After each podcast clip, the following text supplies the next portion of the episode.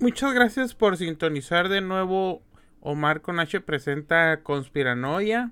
Este es el primer podcast que hago en el año 2022. Esperemos que sea un año más calmado que el 2021 y que el 2020 en cuanto a inicio de enero. Porque a lo que me acuerdo, 2020 y el 2021 pues iniciaron, pues iniciaron recio, ¿no? En el 2020 iniciaron entre los ataques con misiles entre Irán y Estados Unidos y pues en el 2021 inició con el asalto al Capitolio de, de Estados Unidos, ¿no? Aunque pues cabe decir que pues ya la variante eh, Omicron ya tiene presencia aquí pues en México y pues en mi estado y municipio también ya tiene presencia. Así que, pues, mm, aunque por lo que he leído, esta nueva variante no es que sea más, este, mortal que, el, que la variante de, del SARS-CoV-2, sino que es más contagiosa, ¿no? Así que no deja de ser menos peligrosa, pero pues hay que seguirnos, pues, cuidando, seguirnos, pues, siguiendo las instrucciones que dan, pues, nuestros este expertos en la salud, ¿no? Y aparte pues las cosas que ya sabemos, ¿no? Ya tenemos pues dos años con esta con esta pandemia y pues que pues decirles, ¿no? De que pues no es tan divertido pasar a la historia cuando tú lo estás sufriendo, ¿no? Digo, Mm, hay veces que la gente dice, ay, me gustaría vivir un evento histórico que va a cambiar al mundo y pues ahorita lo estamos viviendo y pues como que no es tan divertido como pensábamos, ¿no? Pero pues bueno, eso me hizo pensar este sobre ciertos asuntos y sobre cómo por ejemplo las pandemias a veces pues mucha gente queriéndose agarrar de pues de la situación y del contexto, pues anunciaban pues el apocalipsis, ¿no? El Armagedón, el fin del mundo como lo conocemos y que se iba a, alzar pues un nuevo mundo eh, después de, de, que se terminara con los pecadores, con pues, cierta clase social o raza o religión, ¿no? Ahora pues ya es un poco diferente el fin del mundo, ¿no? Yo creo que este ya ya tenemos pues en la mente los pues varios fines del mundo y yo creo que pues uno de los más populares pues es de la guerra nuclear, ¿no? O sea, de que lo hemos visto en series, en películas, cómics, este programas de televisión, hasta canciones y todo eso, ¿no? Y pues, como ya creo que lo han de haber leído en el título, pues vamos a hablar sobre los fines del mundo, ¿no? Este, no nos vamos a centrar en la ciencia ficción, sino que posibles fines del mundo que podrían pasar, ¿no? Muchos de ellos pues están Mm, pues entremezclados con teorías. Mucha gente pues también conspiranoica cree en, estos fines del mundo. y pues vamos a dejar de lado los religiosos, ¿no? Porque pues esos, este, pues se llevaría tiempo de hablar de ellos. Y pues aquí no me les quiero presentar los que muy probablemente pasen o que están pasando o que está pasando y no hemos dado cuenta. Y pues, pues nomás lo hago para pues para que reflexionemos poquito, pero pues que también ver que hay unos que no están tan, tan lejos, ¿no? Bueno, eh, uno que pues les digo, yo creo que pues no le ponemos tanta atención y que a mí personalmente me da mucho miedo es el de la de que va a haber un momento si no cuidamos el agua de que va a haber un apocalipsis del agua, ¿no? Una crisis que ya la hemos visto desde hace años, pero que no nos, no, pues por, por muchas razones. Y una de esas las razones son económicas y de, y de el ritmo de vida que tienen algunos países y algunas zonas es de que pues el desperdicio del agua, ¿no? Y pues aquí voy a hablar esa pues más que nada de México. Porque pues, eh, pues el, agua pues es un recurso pues muy valioso, más, más valioso que el petróleo, ¿no? Este, una constante que hay en México y que lo podemos ver en ciertas partes del país, pero por ejemplo, yo que soy de aquí de Mexicali lo puedo ver en, en Tijuana, es de que pues que hay una crisis del agua, ¿no?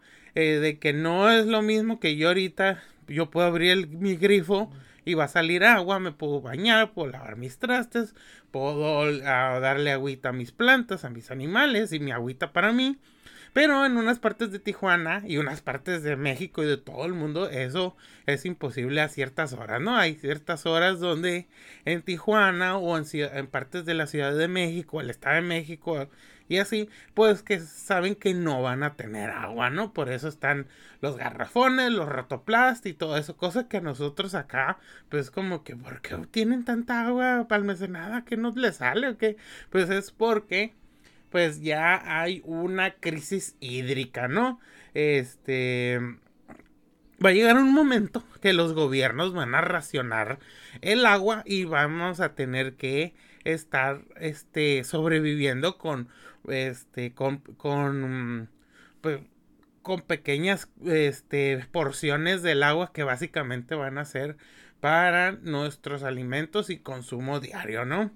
Eh, por ejemplo, aquí en México se cree y que pues dentro de 10 años pues va a haber una crisis hídrica. Eh, y que pues esto va a cambiar el futuro pues drásticamente donde nos van a afectar en nuestros hábitos personales, así como el gasto y el desperdicio pues de este pues de este vital líquido, ¿no? Bueno, yo sé que hay muchas personas y cierto, tienen razón de que miren, ¿sabes qué, Omar? Yo mi consumo personal del agua pues lo cuido, pero ¿de qué me sirve cuidarlo si la, la industria este lo desperdicia? Y si es cierto. Obviamente que la industria desperdicia mucho el agua, pero eso no significa que nosotros tengamos que hacerlo. Nuestro consumo personal de agua, pues básicamente es en lavarnos los dientes, en bañarse, en, la taza del baño y pues eh, del 100% que se gasta, digamos aquí por ejemplo, pues en México solamente el gasto del agua eh, de consumo personal eh, representa el 8%, ¿no? Ahora, el agua y la industria el agua, el, agua que, se, el, que se gasta en las industrias representa el 14%, mientras que la agricultura emplea el 70%. Tanto la agricultura y la industria explotan los mantos acuíferos que producen, pues, pues que producen esta, el agua. Lo que pasa es de que hay veces que a las industrias y algunos, este, para la agricultura, pues hace, eh, casi básicamente le regalan el agua y pues hacen un gran desperdicio de esta, ¿no?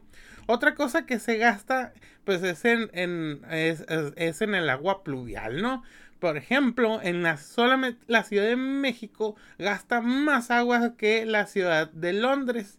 Este, y pues que hay otra cosa, es de que la Ciudad de México pues tiene problemas del agua, ¿no? Eh, por ejemplo, y una de las cosas que se les critica es que por qué los gobiernos no aprovechan el agua de lluvia como en otras partes. Eh, una, yo creo que una de las partes más icónicas, este, tanto porque es una megaciudad, tiene al menos unos 22 millones de personas que viven ahí, más los millones que tienen de población flotante que la Ciudad de México, que es de las 10 megaciudades del mundo, pues este tiene muchas fugas. Toda esta agua pluvial que, se gasta la Ciudad de México, el 35% se pierde por, pues, por fugas a lo largo de la infraestructura y distribución.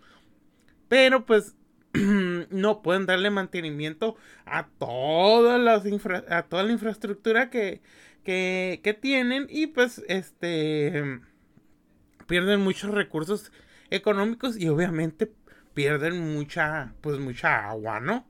Em, otra cosa, pues que vemos dentro de la industria es que, por ejemplo, para crear un, o sea, que, te, tiene que ver con la ganadería.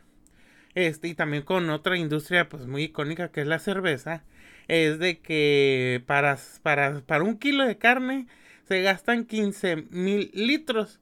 Para una cerveza de 355 mililitros se gastan 70 libros de, litros de agua. Todo esto para, para el agua es la que, lo que se consume para hacer estos insumos. O sea, tu bistec y tu cerveza, digamos una lata normal, este eh, bueno, un bistec de un kilo es una exageración, ¿no? Pero digamos eso, pues es lo que se gastó para esta, para la, para lo que se sembró para hacer la cerveza y lo que se alimentó, eh, lo que se alimentó y tomó agua, la vaca, ¿no? Ahora, este, obviamente la industria lucra con el costo del agua. Por eso también hay muchos que dicen que el agua embotellada es una estupidez que, o sea, mm, a veces pues sí sirve cuando te la quieres llevar a ciertas partes, pero en sí no, no es un, no es un, este, no es algo pues necesario, ¿no? Este, aparte, pues la, ahora tenemos pues las desalinizadoras, eh, los eh, tratantes de, de, pues de agua y todo eso, pero pues todo eso también se lucra. Y pues la verdad, mucho del problema que hay con esto del agua, pues son con las industrias. No eres tú, no es el señor que riega afuera el cemento. Digo, está mal, no estoy diciendo que no, pero mucho es que la industria dice, no, o sea, yo no voy a dejar de ganar dinero eh, por, por cuidar el agua, ¿no? Eso le corresponde al gobierno, ¿no? Ahora, un dato que dice la ONU es que en la Ciudad de México solamente en el 2028 va a haber un día cero. ¿Qué es este día cero? Es un día donde el agua no va a poder cubrir la necesidad de millones de personas y pues ¿qué va a pasar?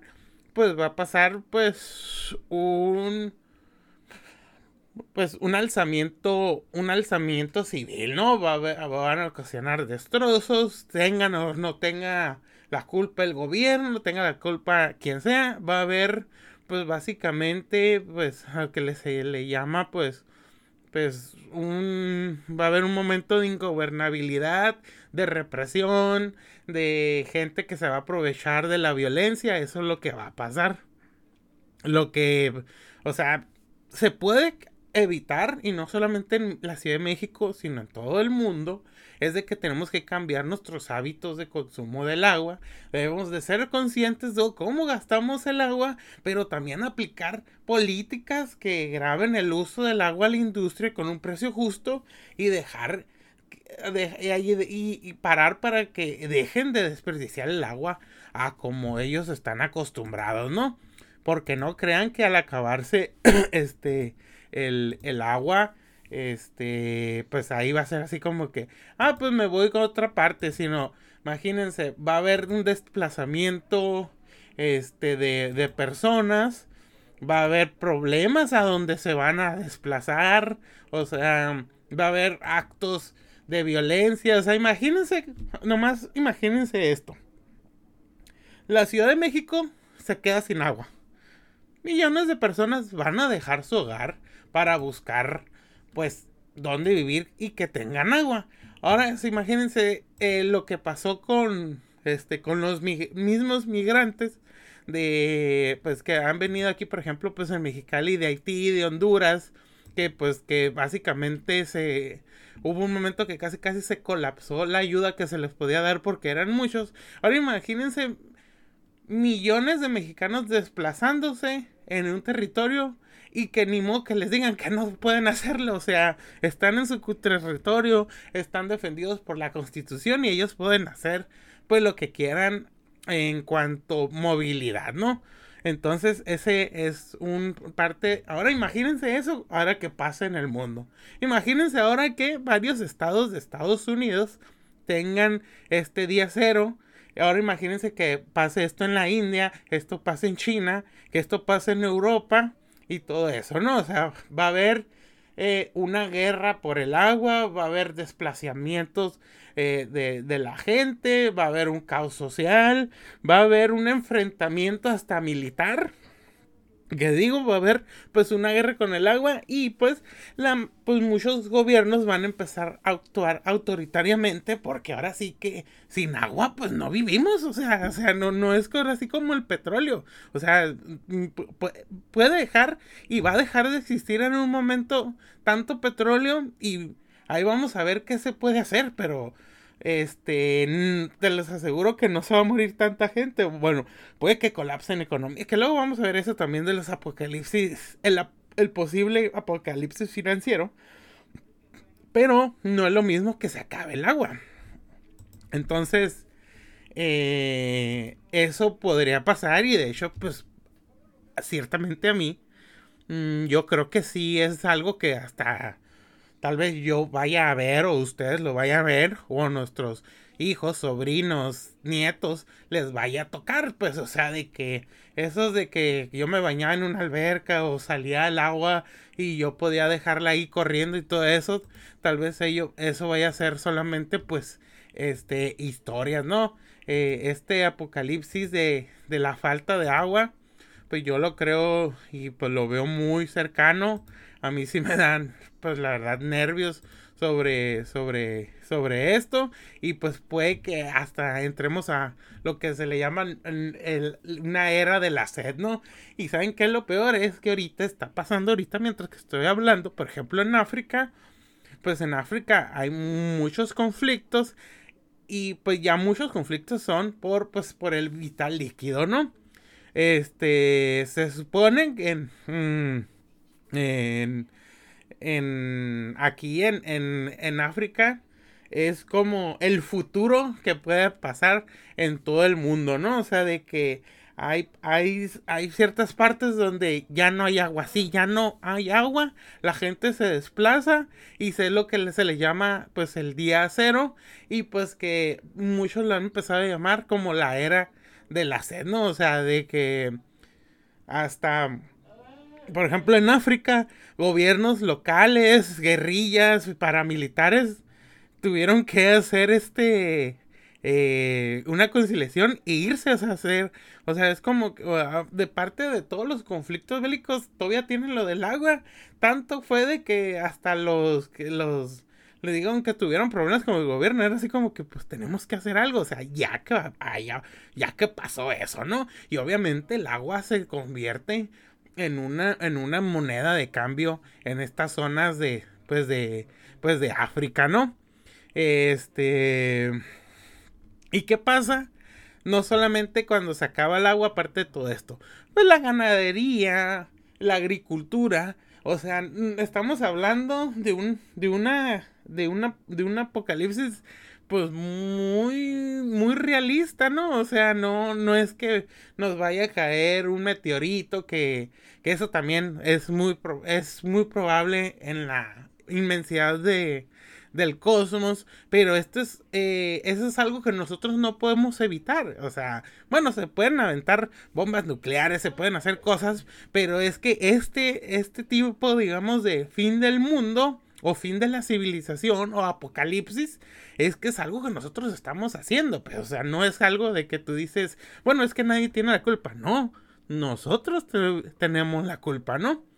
Este, hay que echarle un ojo, ustedes vean, ustedes lo pueden googlear, ustedes lo pueden buscar, que pues lo que está ocurriendo ahorita, pues este, en África, o ustedes tal vez están, ya lo están sufriendo ahorita, tal vez tú eres una persona de la Ciudad de México, de ciertas colonias o tú eres una persona de Tijuana de ciertas colonias que tú vas a decir, sí, cierto, o sea, yo no puedo hacer o no puedo disponer del agua de tal hora a tal hora.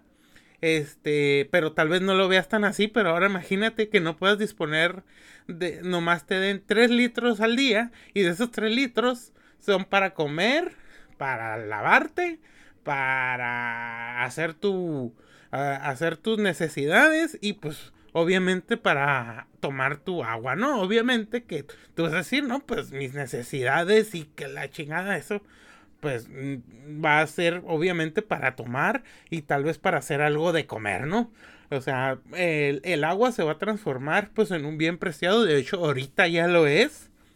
Y pues yo los invito a buscar sobre, sobre esto del, del, pues de los, del agua y pues de que la tenemos que este que cuidar y que no solamente que cuando se acabe el agua no crean que les van a traer agua de otra parte o van a batallar, ay no, sino que o sea, todo eso le, que les digo, ¿no? O sea, algo tan lejano, por ejemplo, digamos que el, el día cero, pues que pase en, lo, en, en la Ciudad de, de México, obviamente que nos va a afectar a todos por todo el desplazamiento, por todo lo que yo les dije y por toda la industria que va a dejar de funcionar y la agricultura y todo eso, o sea, y también a nivel ecológico el, eh, el trancacoso que va a representar, ¿no? Y todos los miles que van a morir en ese, en ese interno.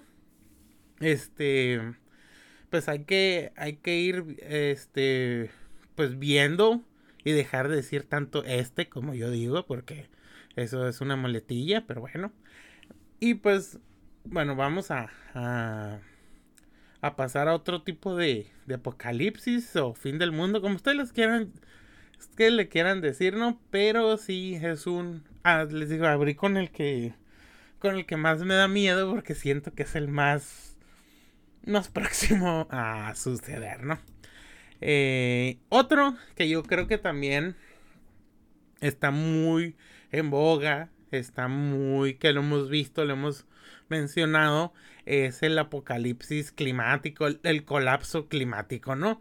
Eh, todo esto, pues es un, digamos que es algo que ya desde los años 70, 80 yo, bueno, yo llegué a leer cosas que desde los 80 ya se platicaba sobre pues este, este colapso del cambio de, por, eh, por, los cambios climáticos eh, y que, que, iba a ser pues un resultado directo e indirecto del calentamiento global y que lo que iba a pasar es que iba a haber un colapso ecológico y un derrotamiento global de la civilización humana y hasta la posible extinción de la raza humana, ¿no? Obviamente que el calentamiento global es culpa de la actividad humana. Aunque también, pues, este, hay cosas que el mismo planeta hace, pero es parte de su estructura normal ecológica, ¿no? Eh, sí podemos mitigar el impacto del calentamiento global, pero ahora viene lo mismo que lo del agua, ¿no? Mucho tiene que ver la industria y los gobiernos. O sea, y también no ¿por qué? También porque nosotros podemos mitigar el impacto del calentamiento global es de que pues tenemos que disminuir nuestro consumo de combustibles fósiles, la producción industrial y el consumo de bienes porque pues hay veces que hay tantos productos que ni siquiera se ni siquiera se consumen pero que se hicieron y pues que impactan en esto del, del calentamiento del calentamiento global y pues que va a afectarnos a la humanidad solamente por el modo de consumo, ¿no? algo curioso del calentamiento del, del fin del mundo es de que ni siquiera va a ser algo así que ustedes digan mmm, tan espectacular, ¿no? O sea, si la Tierra aumenta un grado Celsius o hasta tres, va a afectar a todo nuestro ambiente, tanto a las plantas, a los animales, a los componentes abióticos, los patrones del viento, los huracanes, los monzones, todo eso va a, a, a afectar, ¿no? Digamos, eso ya pasó. Pero, este, lo que dicen los científicos es que si de un año para otro la temperatura aumenta a 3 grados Celsius, ahí ya la Tierra se va a volver hostil, incompatible para la vida y obviamente para la civilización, ¿no? Este, se supone que el, eh, el apocalipsis del clima podría acabar con el 70% de las especies del pues del mundo. Y pues se supone también que en las últimas décadas eh,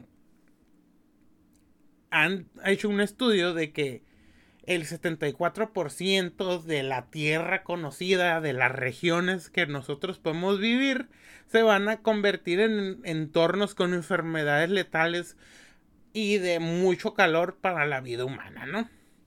Eh, hasta están mencionando, pues que este, pues va a ser básicamente como, pues les digo, hasta muchos ya lo están, podría ser como catalogado como un evento de extinción, ¿no?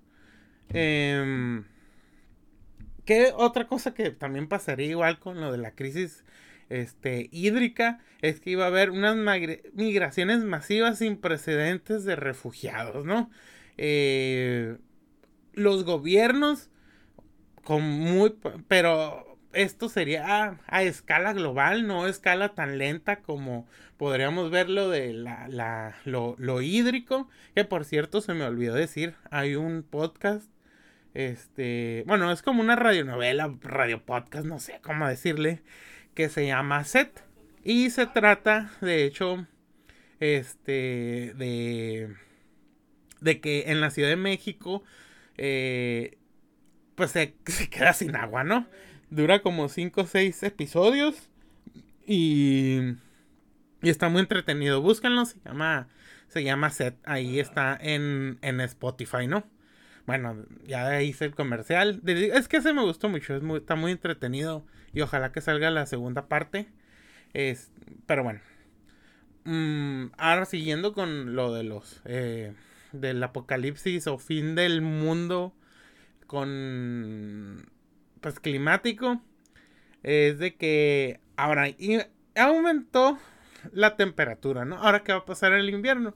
Ah, pues muy probablemente es que los inviernos se hagan muchísimo más crudos y pues obviamente la misma vida no iba a sobrevivir, ¿no? Este, otra cosa es de que se iban a tratar de tomar medidas radicales, pero ya iba a estar pasando esto, ¿no? Uno de los muchos escenarios es de que pues que la población se va a reducir, los gobiernos se van a volver más autoritarios, eh, no va a haber tanta movilidad porque va a estar las poblaciones casi casi encerradas en solamente en lugares donde la gente pueda vivir y sembrar. Y pues obviamente los animales eh, pues muchos de ellos pues morirían no em, hay muchas predicciones hay muchas cosas que debatir sobre el calentamiento global tanto que hay gente que no cree en el calentamiento global no pero esto ya es un consenso científico que pues mm, no, o sea, no es que no haya pasado, o sea, ya está pasando también, o sea, hay veces que, que la temperatura se ha movido uno o dos, pero no ha llegado a ese tres, ¿no? Pero es un, es, es muy, es muy difícil ya, este, dar reversa, ¿no? ¿Por qué? Porque también la industria y el nivel de consumo que tenemos podría hacer que pues se venga un apocalipsis financiero, ¿no? Este, porque eh, mucha gente lo que dice, miren, es que ahora ya estamos metidos en esto, no podemos evitarlo, porque si yo dejo de producir, si yo dejo de hacer, pues voy a hacer, voy a hacer despidos masivos, voy a hacer este, dejar que ciertas empresas y gobiernos dejen de ganar miles de millones de dólares, el, impacto que va a tener en las finanzas de la gente, las sacudidas eh, socioeconómicas que va a haber en los gobiernos, las protestas, hasta guerras civiles, guerras entre, entre países, todo eso porque pues, eh, pues nos dejaron hacerlo, o sea, básicamente muchos dicen eso y pues tienen un poco de razón porque también un apocalipsis financiero, aunque tú, eh, tú digas, bueno, pues este, ya no voy a dejar de consumir, vamos a regresar como una vida más, este, más precaria y todo eso. No, no, no, es que eh, los gobiernos ya lo hemos visto y ya pasó en el, en el mundo, pero digamos que una escala no tan fuerte porque ahí no estaba la economía, la economía tan globalizada, fue en el crack de 1929. O sea, cuando hay un colapso financiero de ese tamaño, que casi lo tuvimos en el 2008, O sea, vamos a ver miles de suicidas, miles de gente atacando el gobierno, eh, paramilitares, guerrillas, gobiernos autoritarios, eh, que te van a quitar tu libertad, te van a quitar tu movilización. Te van a quitar pues parte de tu dinero, eh, los trabajos que se van a perder. O sea, básicamente esto, muchas de lo que pasó en el 29 podría repetirse, pero una escala muchísimo mayor, ¿no? Y otra cosa que pasó en el 29, en ese periodo entre guerras, pues es el alzamiento de gobiernos este, totalitarios, de ideas em, que no se habían puesto en prácticas, o la expansión de ideas que se pusieron en práctica, ¿no? Em, tal vez no es que vaya a surgir un nuevo Adolfo Hitler, pero pueden surgir cinco o seis Hitlers diferentes, ¿no? O sea, un Hitler morenito, un Hitler más blanco, un Hitler buena onda, todo eso porque en los tiempos de crisis pues es muy fácil dejarnos llevar por el personaje que nos dice denme el liderazgo, denme su obediencia y yo los voy a sacar de ese hoyo donde están, ¿no? Cosa que hizo Hitler y otros líderes este, autoritarios, la mayoría pues este, fascistas, es de que pues alzaron otra vez sus gobiernos, digo los países y solucionaron problemas económicos, pero pues muchos basados en la guerra, en el autoritarismo, en la persecución, en echarle la culpa a cierto sector y todo eso, ¿no? Y pues eso podría pasar pues en un apocalipsis financiero pues, sin, sin dejar de decir eso pues de que ya la economía está tan globalizada pues que sería pues un desastre este socioeconómico sin sin paragón en la en la en la historia, ¿no? Eso digamos que podría pasar si la industria deja de funcionar como funciona ah, para protegernos del del, del, cambio climático, ¿no? Ahora tú dices, bueno, eso es muy pesimista, bueno, ¿qué podemos hacer? Sí podemos hacer cosas, pero tienen que ser graduales, pero a la vez ya tienen que hacerse porque nos estamos quedando cada vez con menos, con menos tiempo, ¿no? Eh, otra cosa que dicen es de que nos vamos a tener que hay unos que hasta están diciendo que hay que adaptarnos ya al colapso, o sea, de que ya hay que estar pensando que va a pasar este el cambio, este apocalipsis del cambio climático y que ya hay que ir ahorrando, que hay que ir haciendo, o sea, que hay, vamos a tener que adaptarnos este de manera muy profunda a la transformación del medio ambiente y, y estar tomando decisiones desde, desde ahorita, ¿no? Pero sí, yo, yo creo que también el calentamiento global este, pues es algo, pues, mm, que también no está muy lejos. Y saben que lo peor es que puede haber tres, cuatro apocalipsis al mismo tiempo. El financiero, el ecológico y el de y el del agua, ¿no? O sea, todo eso se nos puede juntar.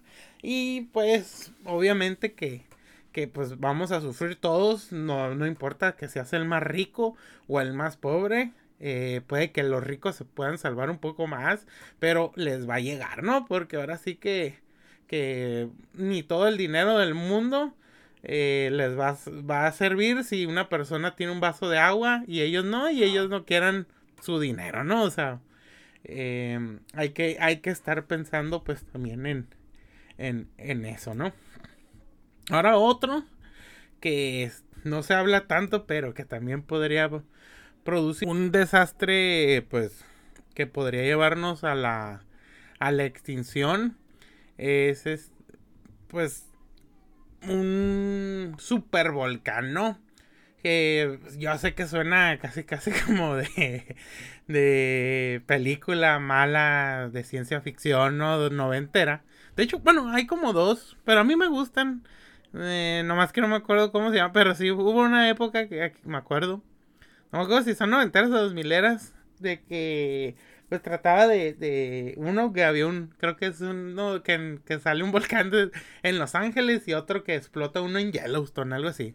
No me acuerdo, ah, que de hecho pues el de Yellowstone es muy, este, pues es científicamente correcto, ¿no? Bueno, eh, un super volcán, pues es que es un volcán eh, pues casi casi gigante, ¿no? Básicamente es un, un volcán que tiene una cámara magmática mil veces más grande que un volcán convencional.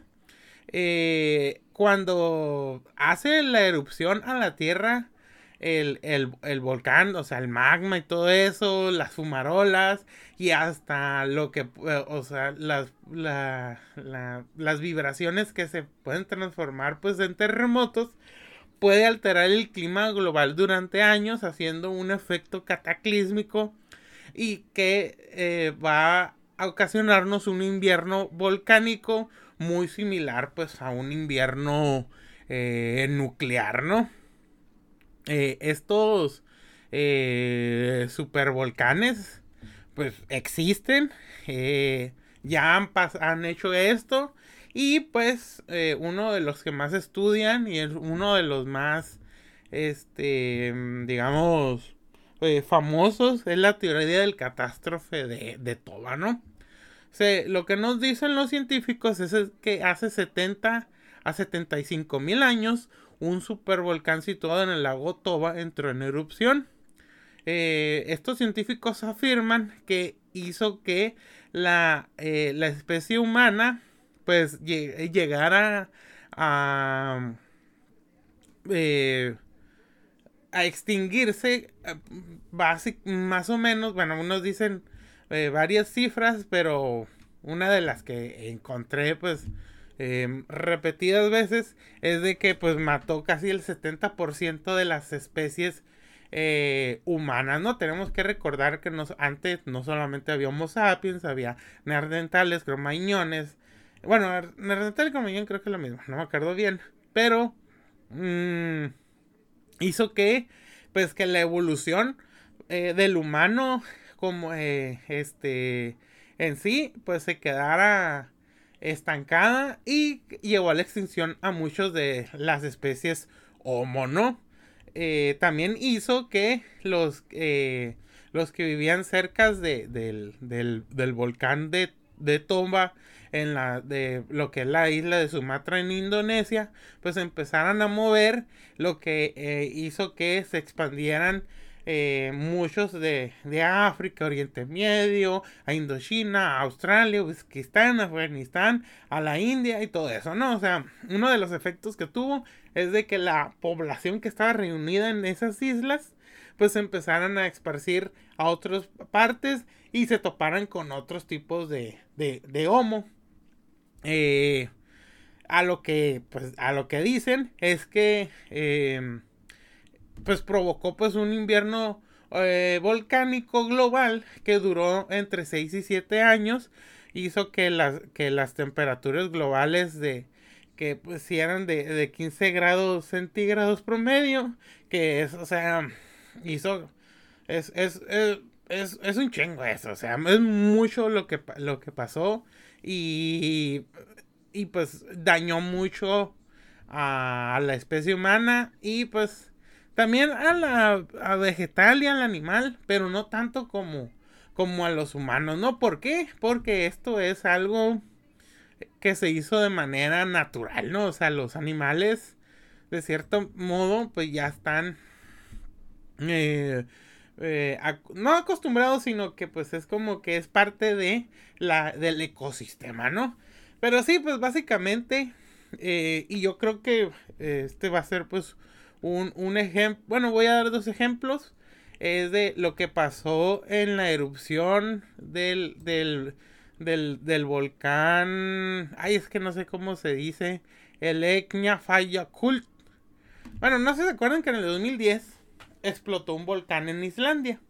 Este volcán hizo que en la mayor parte del norte de Europa, pues que cerraran su eh, espacio aéreo por la ceniza volcánica que arrojó pues varios kilómetros en la atmósfera, lo que hizo que cerca de 100 mil vuelos se cancelaran y unos 10 millones de pasajeros pues se quedaran en tierra, ¿no?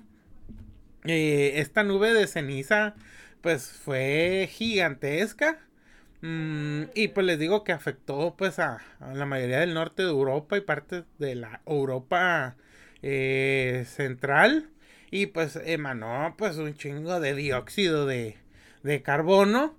y pues también eh, pues emitió gases de efecto eh, invernadero y pues aparte de eso pues ocasionó problemas este financieros por ejemplo pues aquí tengo la nota de que el turismo español perdió unos 252 millones de euros y las aerolíneas aseguran haber perdido unos mil es 1.264 millones de euros solamente por, por esto del, del, volcán, ¿no?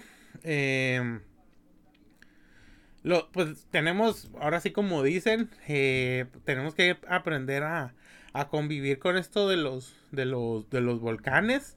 Eh, si es algo que, que, también se nos sale de las, de las manos, porque ahora sí que, bueno, ahora sí que no encontré como que decir que, ni modo que bombardees al volcán, no, o sea, que lo tapes, o, o sea, no, sé, no investigué nada, porque también dije, bueno, tampoco se trata de que de que, ay, vamos a solucionar esto así, ¿no?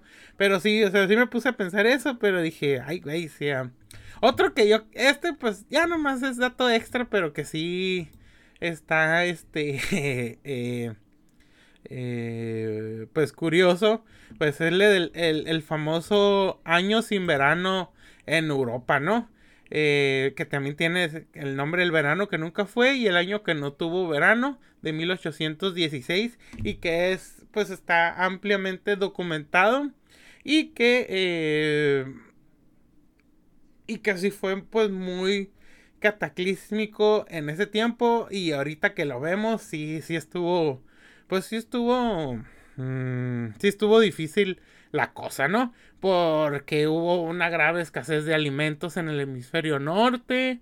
Eh, obviamente el, eh, se redujo la, la, temperatura en todo el mundo. Pues obviamente las cosechas, los animales, la gente, pues murieron. Eh, pues hubo, hubo pues muchos problemas también con las con las guerras. hambres, o sea, bueno, más, más bien, este, pues hambrunas, y pues hubo un cambio climático pues que se, se sintió pues en, en, todo el mundo. Y también pues solamente como dato mamador no sé qué decirle es de que en ese en ese tiempo pues se escribió la novela de Frankenstein de Mary Shelley y El vampiro que es la novela de John William Polidori este donde nace pues todo este concepto de los, de los vampiros, ¿no? Solamente pues mm, superado pues en fama y, y pues en esto de la cultura popular con, pues Drácula de Bram Stoker, ¿no? Eh, pues este verano, el verano de 1816, pues les digo, sí, sí afectó pues al mundo entero, pero en especial en el hemisferio norte y pues eh, fue, imagínense, fue por por una explosión de un volcán en el monte Tambora, en las Indias Orientales Neerlandesas, ¿no? Y pues bueno, esto de, los volcanes, pues les digo, ahorita hay muy pocos supervolcanes y que estén así como que digan, ah, puede pasar, pero es que también los mismos vulcanólogos dicen es que la, Tierra podría ser un volcán, como ha pasado, digo, aquí el Parangotirimícuaro, eh, pues nació, o sea, hay gente que todavía está viva que les tocó ver cómo naciera un volcán, o sea, no, no es así como que, que, ah, va a pasar millones de años y todo eso, ¿no? Sobra decir que, por ejemplo, yo aquí que vivo de, en Mexicali, eh, pues el volcán, el Cerro Prieto, pues lo tenemos aquí pues muy, muy cerca, ¿no? Muy icónico. Eh, pero pues es un volcán dormido, ¿no? Eh, a lo que he leído, porque una vez sí me llegó a interesar mucho todo eso de la vulcanología y que no entiendo por qué no hay una carrera de geología, de vulcanología, de algo de algo que tenga que ver con los volcanes de la Tierra aquí en Mexicali, pero bueno, ¿quién soy yo, no? Para andar diciendo eso. Pobre tonto. Eh, bueno, el volcán del Cerro Prieto, pues eh, ahorita pues es una planta geotérmica muy importante para el gobierno de, eh, de la Baja California y de Mexicali y pues es un símbolo de identidad este, pues de aquí de, de Mexicali, ¿no? eh, tiene al, a lo que he leído al menos unos 80 mil años y ha hecho erupciones pues a lo que leí una de una a tres veces. Y pues es un volcán que no representa ningún peligro latente para, pues para nosotros.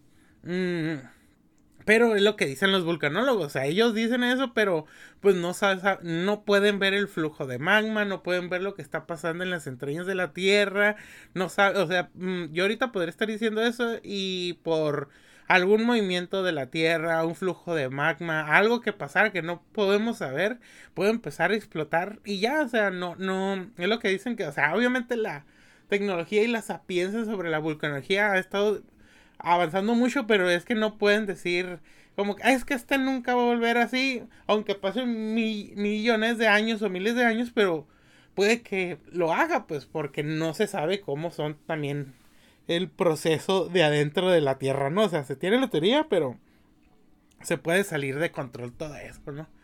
Eh, solamente pues como de datos de volcanes activos, de los 800 volcanes activos en el mundo, México tiene 10, ¿no? El Popocatépetl, el Nevado de Toluca, el de Colima, el Pico de Orizaba, el Chichón y el Everman, eh, el Paricutín, el Bárcena, el Ceboruco y el San Martín. El, yo creo que los más famosos, pues es el, eh, el Pico de Orizaba, que es el volcán más alto de América del Norte, el Popocatépetl y el Nevado de, Toluca. Y pues el volcán más activo de todo México es el de Colima y su última erupción fue en el 2013, ¿no? Pero el que se lleva así como que el más, digamos, el más peligrosón es el del Chichón o el Chichonal, que en 1982 causó el desastre volcánico más grande de México, pero también hizo que su erupción permitió estudiar el comportamiento de los aerosoles en la atmósfera y la importancia del vulcanismo en el, clima eh, eh, global, ¿no? Hay unos volcanes, por ejemplo, como el Everman, que es, un volcán subterráneo y pues hubo una erupción en 1923. Eh, obviamente que aunque sea subterráneo no deja de ser este menos importante o menos peligroso, ¿no? Pero sí les digo, así aquí en México, pues hay de todo, ¿no? O sea, te puedes encontrar de desde eh, especies endémicas que no va a haber en otro mundo, en otro mundo, en otra parte y hasta pues volcanes activos, ¿no? O sea que em, aquí en, en México y pues les digo aquí en Mexicali pues también estamos en los volcanes que pues por ejemplo yo creo que la gente no piensa mucho en eso porque pues es como que mm, es digamos una un fin del mundo que no está tan presente, pero que podría llegar a pasar porque también es algo de la naturaleza que nosotros pues no, no controlamos y que podría ser pues un pues un invierno volcánico y que también obviamente nos traería pues un desastre económico y, y social, ¿no?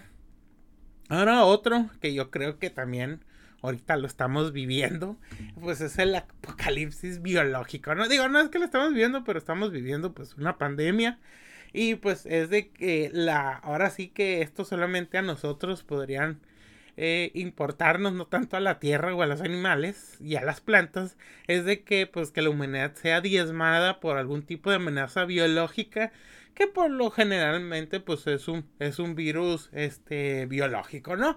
Obviamente que si esto llegara a reducir nuestra población, la naturaleza recuperará la tierra libre de, pues, de, de humanos y pues se regeneraría y de hecho hasta pasarían cosas buenas con el ambiente y todo eso, ¿no? Pero a costa pues de, pues de, de nosotros, ¿no?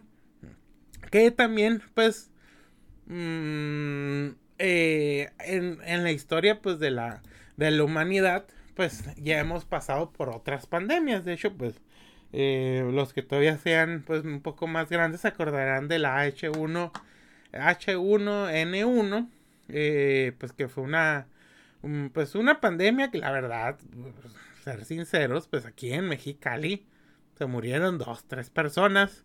Porque me acuerdo que cuando suspendieron clases yo estaba en la universidad y en vez de regresarme a mi casa, cuidarnos y todo eso, nos fuimos a un bar y estaba atascado el bar y o sea, así aquí eso no, no, no permeó, ¿no? Mientras que otras personas que están en el centro de México, en el sur de México, sí hubo toques de queda, la gente andaba como loca, sí hubo más muertos, y pero globalmente pues creo que hubo como unos 100 mil muertos, o sea, en lo que duró la, esa, esa pandemia de la A, A1, H1, ya ni me acuerdo cómo es, ¿no? Bueno, eh, las pandemias eh, en la historia de la humanidad, pues, han estado presentes desde que se tienen, pues, registros, ¿no? Eh, ahora, pues, con lo del, lo del coronavirus, con el COVID-19, pues ya hemos estado volteando atrás de cómo hemos sobrevivido y cómo es como convivido con, con estas pandemias que también eh, puede llegar a pasar de que vayan a reducir nuestros números como ahorita lo ha hecho el COVID. Pero mm, a pesar de eso, y todavía es que todavía no se acaba la pandemia, no podemos decir que ya este eh, ya nos salvamos. Pero pues sí tenemos que ver atrás en la historia de qué es lo que pasó, ¿no? Por ejemplo, pues la peste negra que duró, que fue entre 1347 a 1351, se tiene un estimado entre 75 a 200 millones de muertes. Eh, a lo que dicen es la epidemia más devastadora en la historia de la humanidad. Y pues esto, eh, según eh, a lo que se tiene eh, catalogado fue de que entre un 30 y 60% de la población de Europa dejó de existir, ¿no? Eh, y solamente estamos hablando de la población de, Europa. Eh, obviamente hubo la peste en China y, en la India, en otras partes del Medio Oriente. Pero pues, o sea, en Europa, ah, pues por los registros que tenemos y todo eso, o sea, fue de que hubo una reducción drástica pues de su población, ¿no? El, del 75 a 200 millones de muertes es de a nivel pues este global, ¿eh? Eh, según esto, pues esta, esta pandemia empezó en, el, en, Asia y se extendió en la, a través de las rutas comerciales hacia eh, Europa. Y todo esto pues, tiene de origen pues las ratas y, y las piojos, ¿no? También eh, era también por cómo era la gente de que no se cuidaba higiénicamente y pues por todo el contexto de suciedad que había en ese tiempo, ¿no? Eh, el norte de África, Asia, Oriente Medio y Europa pues tuvieron una mortalidad pues muy alta, ¿no? Eh, la fiebre, la tos, manchas en la piel y síntomas como gangrena pues era lo que tenía pues la peste, la peste negra, ¿no? Obviamente hubo consecuencias a nivel económico, político y social y pues fue pues abrumadora para ese, para la gente de ese tiempo. Y pues una de las cosas nomás por decir es de que mucha gente en Europa empezó a culpar a los judíos como responsables del envenenamiento de los canales de agua potable, ¿no? ¿Por qué? Pues porque nadie sabía cómo es que se hacía la peste negra, ¿no? Muchos empezaron a decir, no, pues que es un castigo de Dios, no, que son los judíos, no, que son estos, que son el otro, ¿no? Em, obviamente, pues una de las cosas es que pues en ese tiempo la medicina pues eran pues muy, muy básica, ¿no? O sea, no, no, no, no sabían que pues así se originó la, la, la peste y pues se quedó pues muy insertada en, el en, la conciencia histórica y social pues de las personas, ¿no? Bueno, la viruela eh, de 1520 eh, ahí pues fue diferente. Hubo unos 56 millones de muertes, pero era especialmente alta entre niños y bebés. Eso también, o sea, era pues muy peligroso para las personas, aparte de que eh, pues era difícil parir en esos tiempos, todavía que los parías, pues tenían un, un, este, un porcentaje de sobrevivencia pues muy bajo, ¿no? Eh, se han hallado momias que datan del siglo 3 antes de Cristo con evidencias de viruela. Eh, la viruela ha tenido pues brotes pues muy este periódicos y de expansión y de forma masiva aquí en nuestro continente el, continente eh, americano cuando los conquistadores llegaron y se eh, tiene pues una estimación de, que en el siglo XVIII unas 400 mil personas morían cada año en Europa y un tercio de aquellos que lograron sobrevivir desarrollaban ceguera o quedaban desfigurados, ¿no? Se supone que en 1980 la Organización Mundial de la Salud declaró la total erradicación de la viruela eh, por, porque se hizo un esfuerzo globalizado de campañas de vacunación. Lo que se estima es que la viruela mató a unas 300 millones de personas en el siglo XX y unas 500 millones en los últimos 100 años de, de existencia, ¿no? Eh, aquí, por ejemplo, pues es muy famoso que parte de la guerra de los conquistadores en contra de los indígenas era pues la viruela, ¿no? Era como pues una de las primeras guerras este bacteriológicas, biológicas, creo que le dicen, en contra pues de, de los con los que estaban peleando, ¿no? Em, de hecho, ahora les voy a decir, mm, en Estados Unidos resurgió la viruela porque la gente se dejó de vacunar. En Estados Unidos y en muchas partes del primer mundo, pues ahora sí que no tengo ninguna palabra, pues, pues por sus teorías de conspiración, pues muy tontas, por creer que son más listos que los científicos o porque lo leyeron en un blog, pues empezaron a dejar de vacunar. Por eso también ahorita tenemos un reapunte del, Omicron, del, del COVID junto con lo del Omicron porque hay mucha gente que sigue sin vacunarse. Mucha gente de aquí, de Mexicali, que está internada por el COVID, es que no se vacunó. Unos hablan que hasta el 96% de la gente de, que está en Baja California eh, hospitalizada por el COVID es gente que no se vacunó.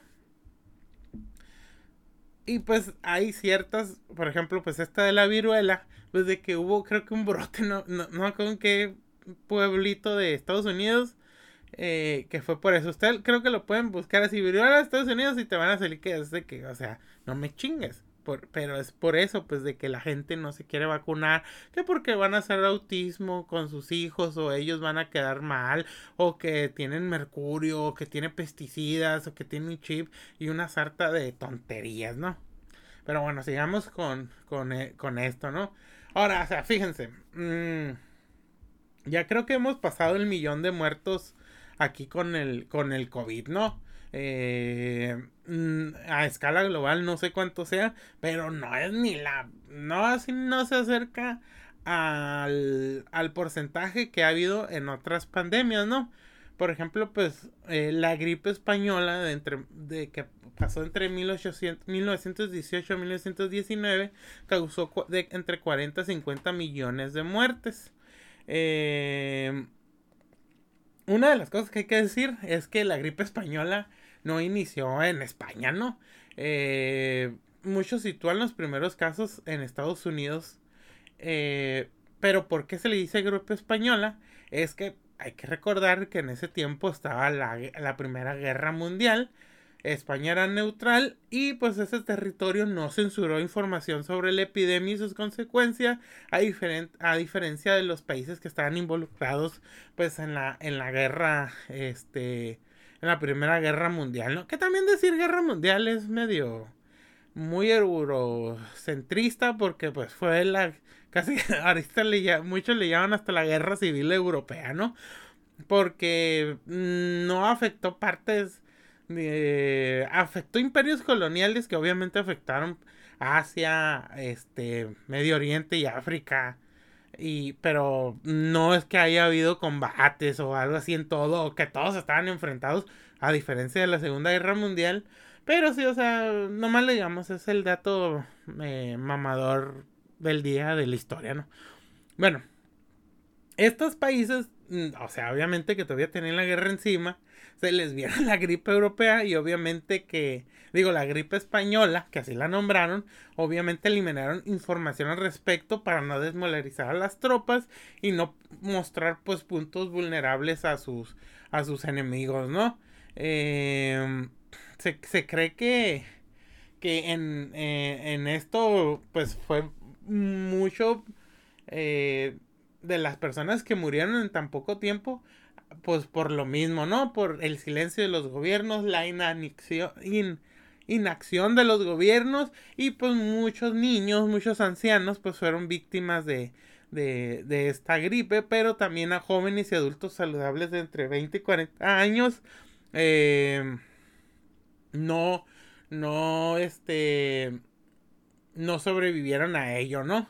También pues les digo, en ese tiempo pues mm, no estaba tan interconectado en unas partes y hay unas personas que ni siquiera se enteraron de esto, ¿no? O sea, también hay que ver que también eh, para los tipos de, de, de comunicación que tenemos ahorita, sí es, sí es cierto que los virus ahora se, se mueven, digamos, un poco más rápido, pero tenemos menos muertes es porque ahora, digamos, estamos más informados y más al pendiente de eso, ¿no? Digo, aunque también, pues por toda esta gente antivacunas o gente que no hace caso, ¿no? Em, según esto, creo que a lo que he leído, o que me acuerdo, digo, porque aquí tengo dos que tres notas, la primera que se tiene constancia de, de en la historia eh, de una pandemia es la plaga de Justiniano según esto, pues se murieron entre 25 y 50 millones de personas entre el 541 al 542. Mm, este, les digo que se supone porque pues igual en ese tiempo pues es muy difícil revisar las, las, las, las cifras, ¿no? Mm, se cree pues que, esta plaga pues fue muy recurrente en zonas cercanas a los puertos del Mediterráneo y pues que todavía pues porque es, lo que también va a pasar con el COVID, ¿no? O sea, que va a haber este, ciertas partes donde todo va a haber COVID, mientras que en otras partes se van a declarar libres de, de, de, de COVID, ¿no? Em, otra que, que también aún sigue, pero pues que también está pues cada vez más controlada, pero todavía existe, es el virus del SIDA, ¿no? El VIH-SIDA, eh, desde que se tiene cuenta de ella en la comunidad científica, que fue eh, en 1976, se supone que se han muerto unas 32 millones de personas y ahorita entre 31 y 35 millones de personas están viviendo con la enfermedad, sobre todo en África.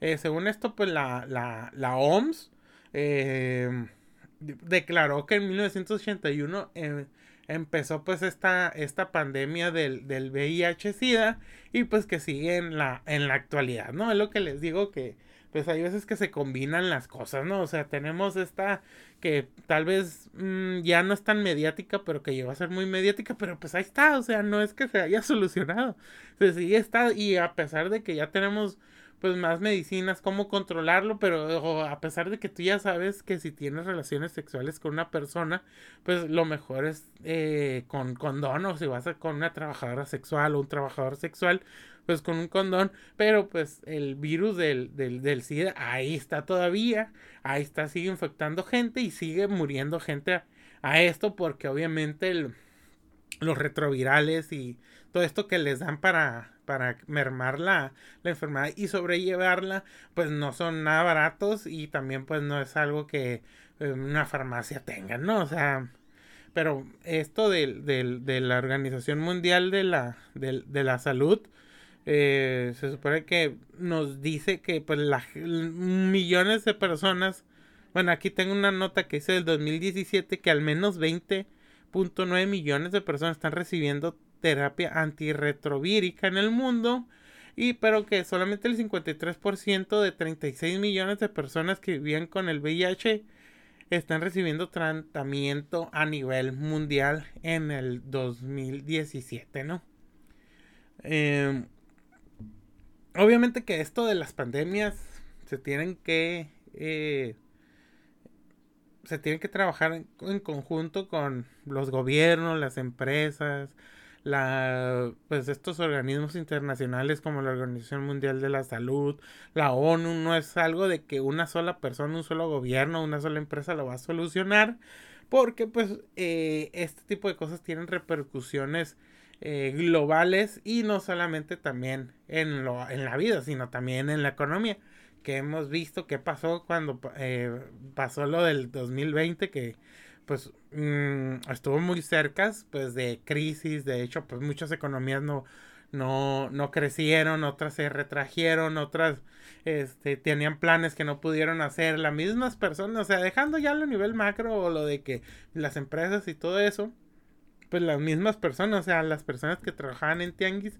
pues qué pasó pues que perdieron pues su, su entrada de dinero, pues hubo problemas, los despidos y todo eso, ¿no?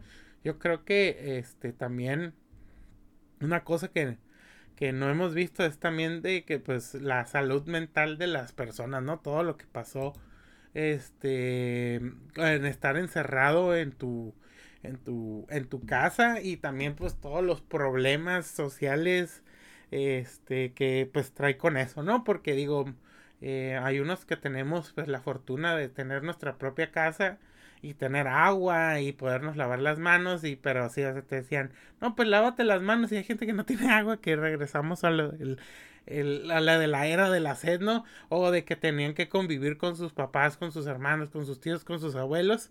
Y pues muchas de estas niñas, mujeres, pues el abuelo es el que las violaba, el que les pegaba, el papá les pegaba a los hombres, a las mujeres. O sea, estás, como dicen, ¿no? De que eh, todo, de, de que te mandan a encerrarte con tu abusador, ¿no? Eh, o también los problemas psicológicos de los hombres, de los, las altas tasas de suicidios, las de que de todos los problemas psicológicos y de abuso que pues que llevaron todo este este encierro, ¿no? Digo, porque mucha gente decía de que hay vacaciones y que no sé qué, y para mucha gente no fueron vacaciones, fue estarla perreando, estarla viviendo con esta persona que ni las quiere.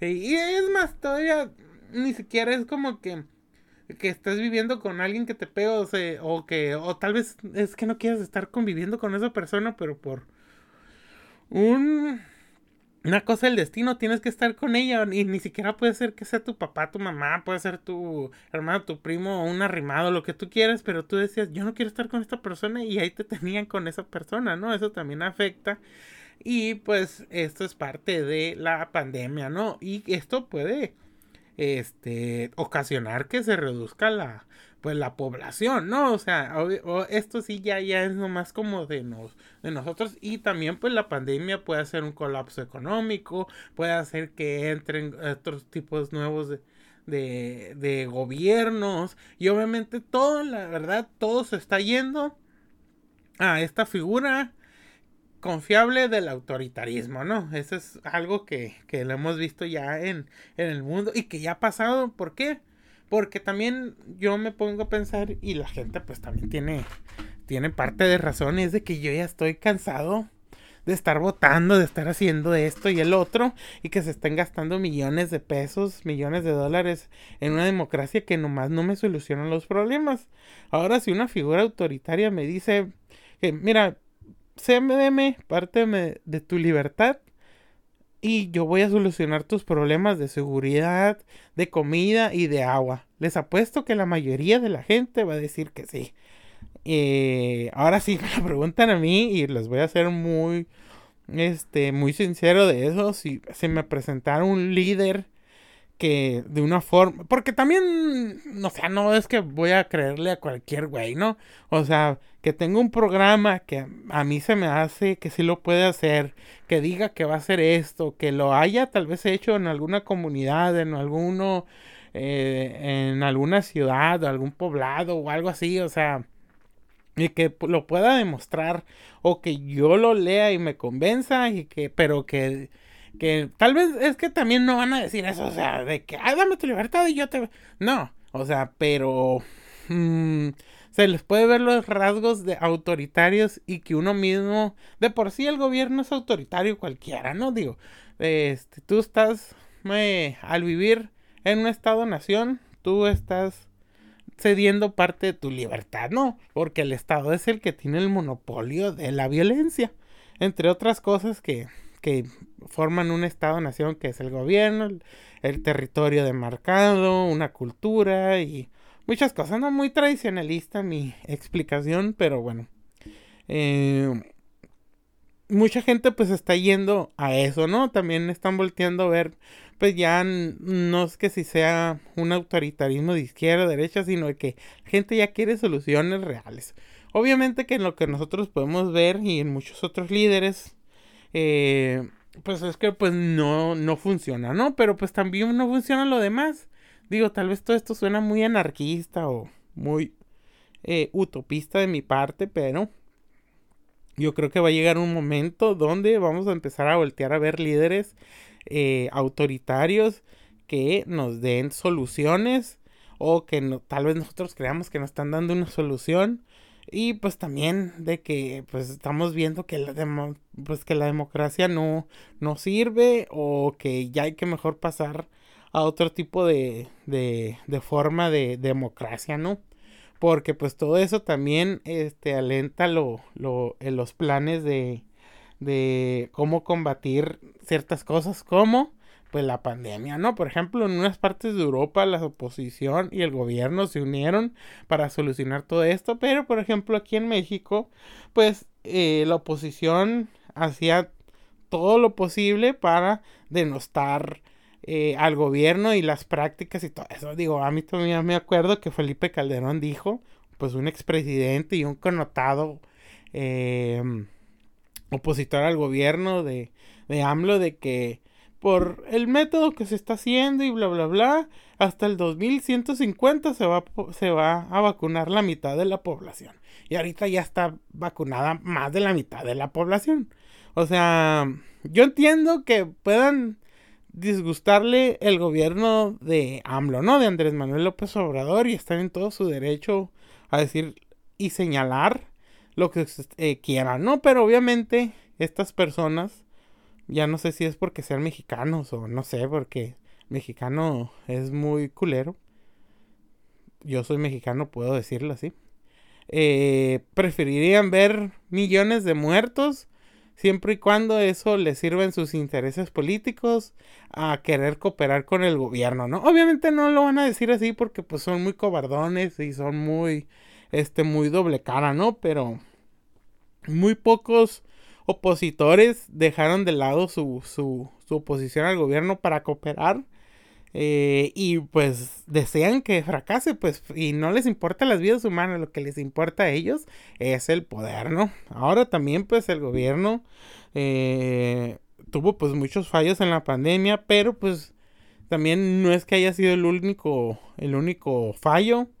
Eh, de, de, en especial en este gobierno, es de que el fallo es de que, y que muchos dicen, es de que no hay inversión a la investigación científica como en otras partes.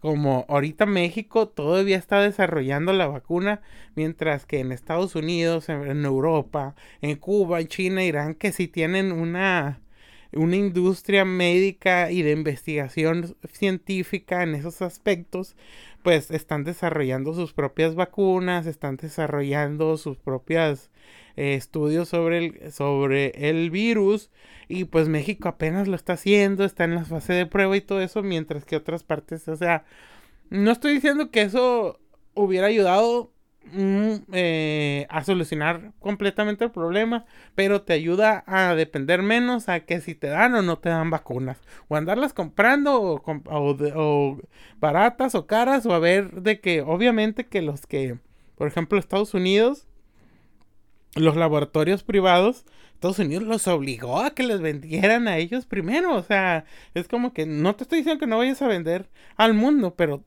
tus primeros lotes van a ser para mí.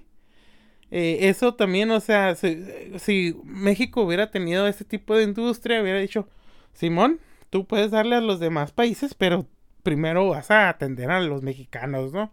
Otra cosa que pues a mí no me gustó del manejo de la pandemia es de que muchos políticos por quererse ver fuertes o o no sé qué imagen querían dar, no usaban cubrebocas, ¿no? O sea, y en especial pues el presidente, ¿no? O sea, pero mm, ahora sí que viéndolo de una manera más crítica y objetiva, yo sé que lo hace porque quiere demostrar fortaleza, ¿no?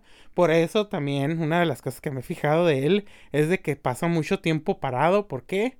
Porque así demuestra fortaleza, así demuestra da un da un mensaje Mm, eh, que, que no lo está diciendo, pero que tú lo puedes ver, es de que él es, él es fuerte, él puede estar parado horas.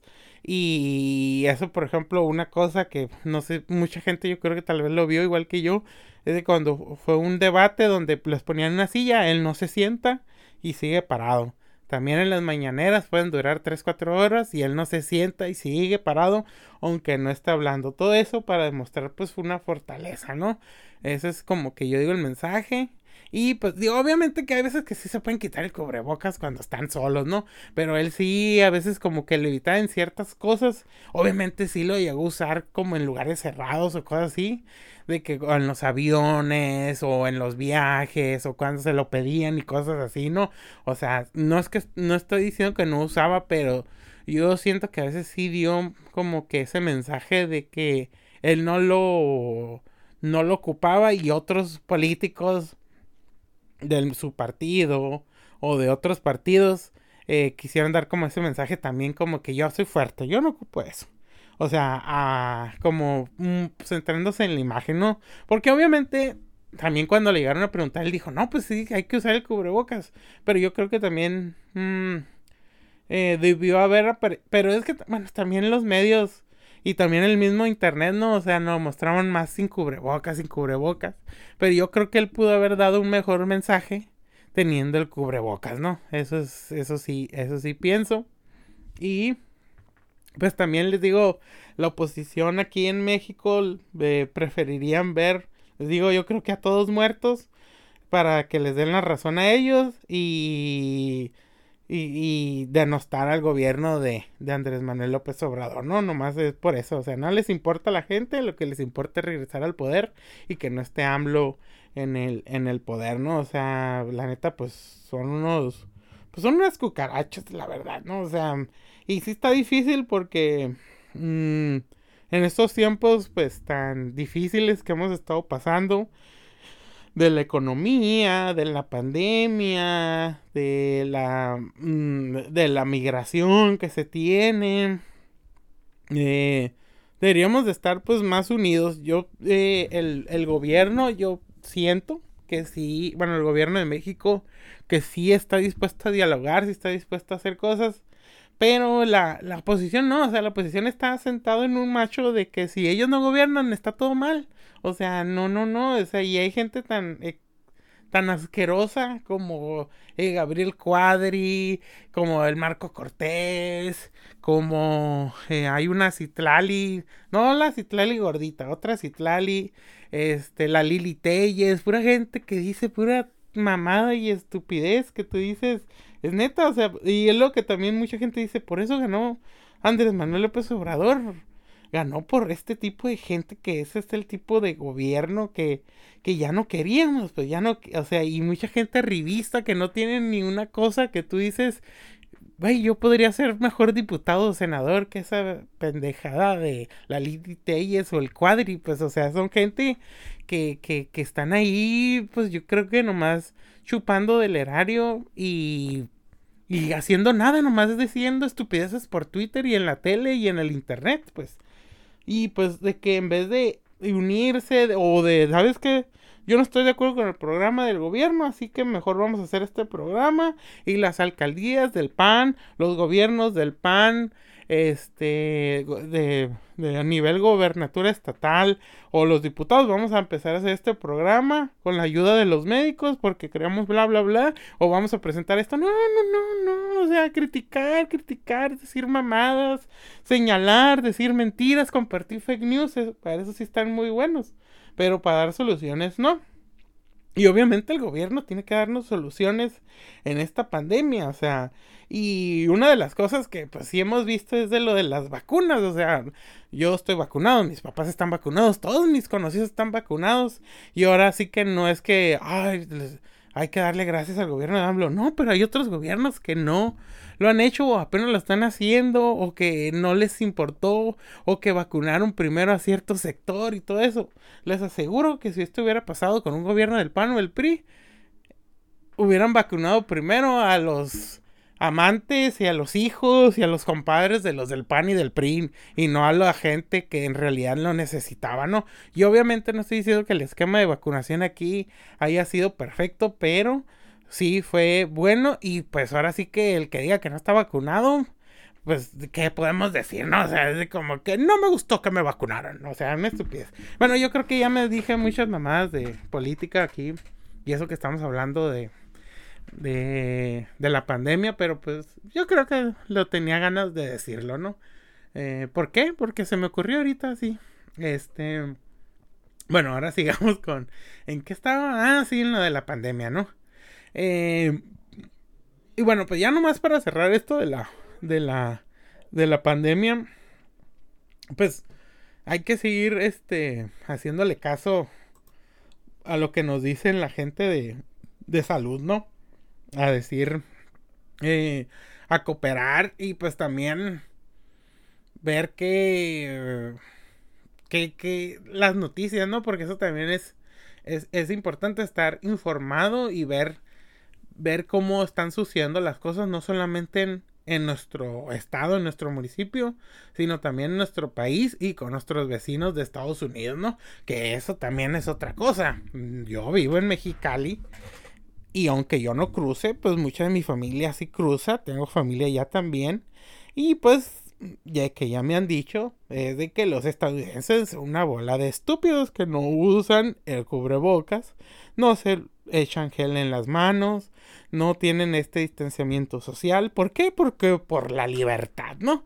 Por casi la libertad de que yo no voy a usar bozal, yo no me voy a echar gel, yo no voy a hacer eso porque el COVID no existe, porque es un invento del gobierno masónico reptiliano de Biden, porque es el virus chino, que porque es como una gripe, que si tú estás sano nomás te va a dar una gripe fuerte y ya, porque el bozal hace que el dióxido de carbono se te mete y eso hace que te ahogues porque no lo aguanto y pues un sinfín de estupideces y por eso Estados Unidos tiene un repunte de, de eso y aparte de que no se vacunan, ¿no?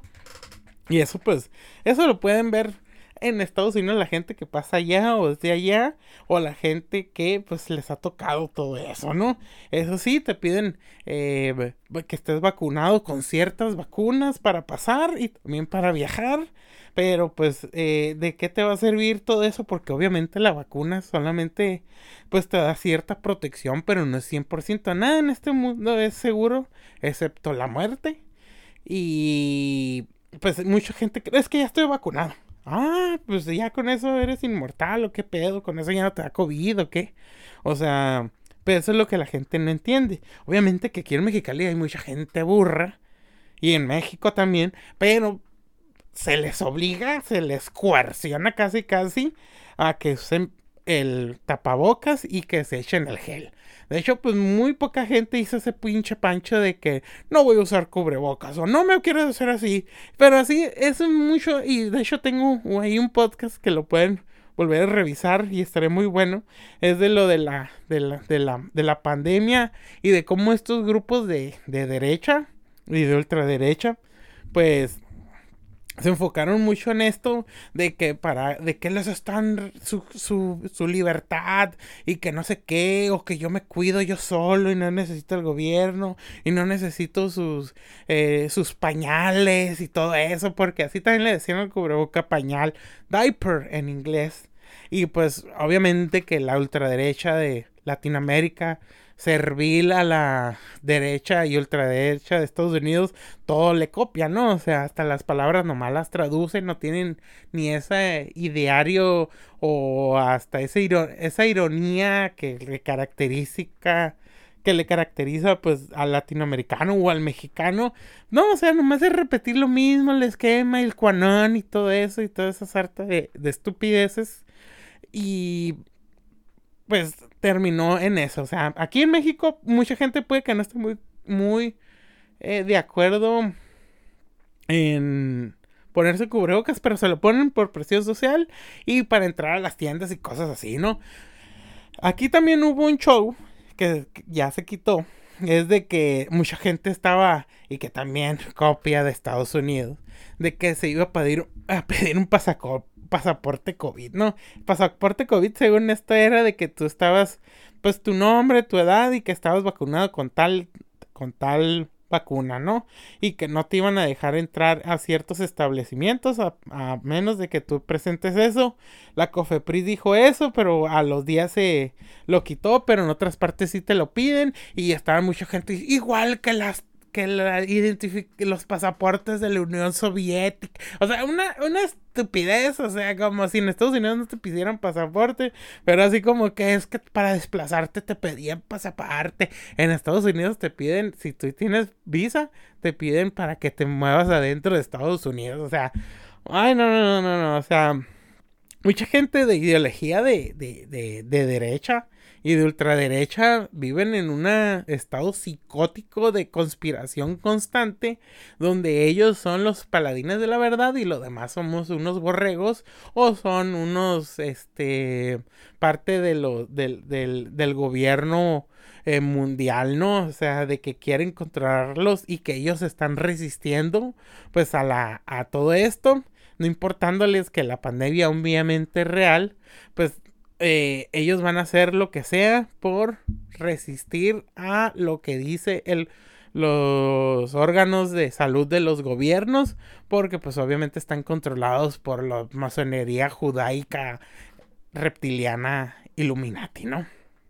Eh, bueno, ya creo que ya se me otra vez me solté del pues me solté del tema, pero vamos a seguir con uno de, yo creo que también de los, de los, de los más famosos y que también ya le hemos visto en muchas series, películas, libros, cómics, que es pues una guerra nuclear, ¿no? Se dice fácil, pero la verdad también Mm, en un tiempo yo creo que fue pues una, una posibilidad pues muy cercana a esa a, esas personas que vieron ese, ese tiempo, ¿no? ¿A qué me refiero? De que pues la, Estados Unidos y la URSS eh, pues estaban enfrentados en la Guerra Fría. Muy probablemente si alguien de los dos hubiera disparado un arma nuclear en contra de una base o de una de una pobla, de, una ciudad con un gran por ciento de población pues hubiera pasado pues la destrucción mutua asegurada no todas las bombas de Estados Unidos y todas las bombas de la URSS hubieran empezado a estampar en contra de sus ciudades, de sus complejos estratégicos y de sus aliados y lo que hubiera pasado es que se hubiera destruido el mundo. De hecho, eh, cuando cayó la Unión Soviética, pues uno de los grandes miedos de, las, de la mayoría de la, de la ONU es de que qué iba a pasar con su armamento nuclear muchos lo desarmaron, otro obviamente se lo quedaron. Pero sí eh, se cree que entre 5 a 10 ojivas nucleares andan por ahí perdidas todavía, ¿no? Eh, solamente Estados Unidos tenía la capacidad nuclear antes de que se derrumbara la Unión Soviética. Bueno, que la derrumbaran, ¿no? O sea, porque la derrumbó Yeltsin y, y Gorbachev y su camarilla de traidores, ¿no? Eh, bueno, bueno, eh, cinco veces podrían haber destruido el mundo solamente Estados Unidos con sus armas nucleares, ¿no? Eh, tenemos que decir que aunque la URSS tenía más armas nucleares que Estados Unidos, Estados Unidos tenía eh, más posibilidad de, de, atacar a la URSS. Porque una cosa es tener la bomba nuclear y otra cosa es poder lanzar la bomba nuclear, ¿no? Eh, las bombas nucleares ahorita se dividen en dos. Armas nucleares estratégicas y armas nucleares tácticas o de teatro, ¿no?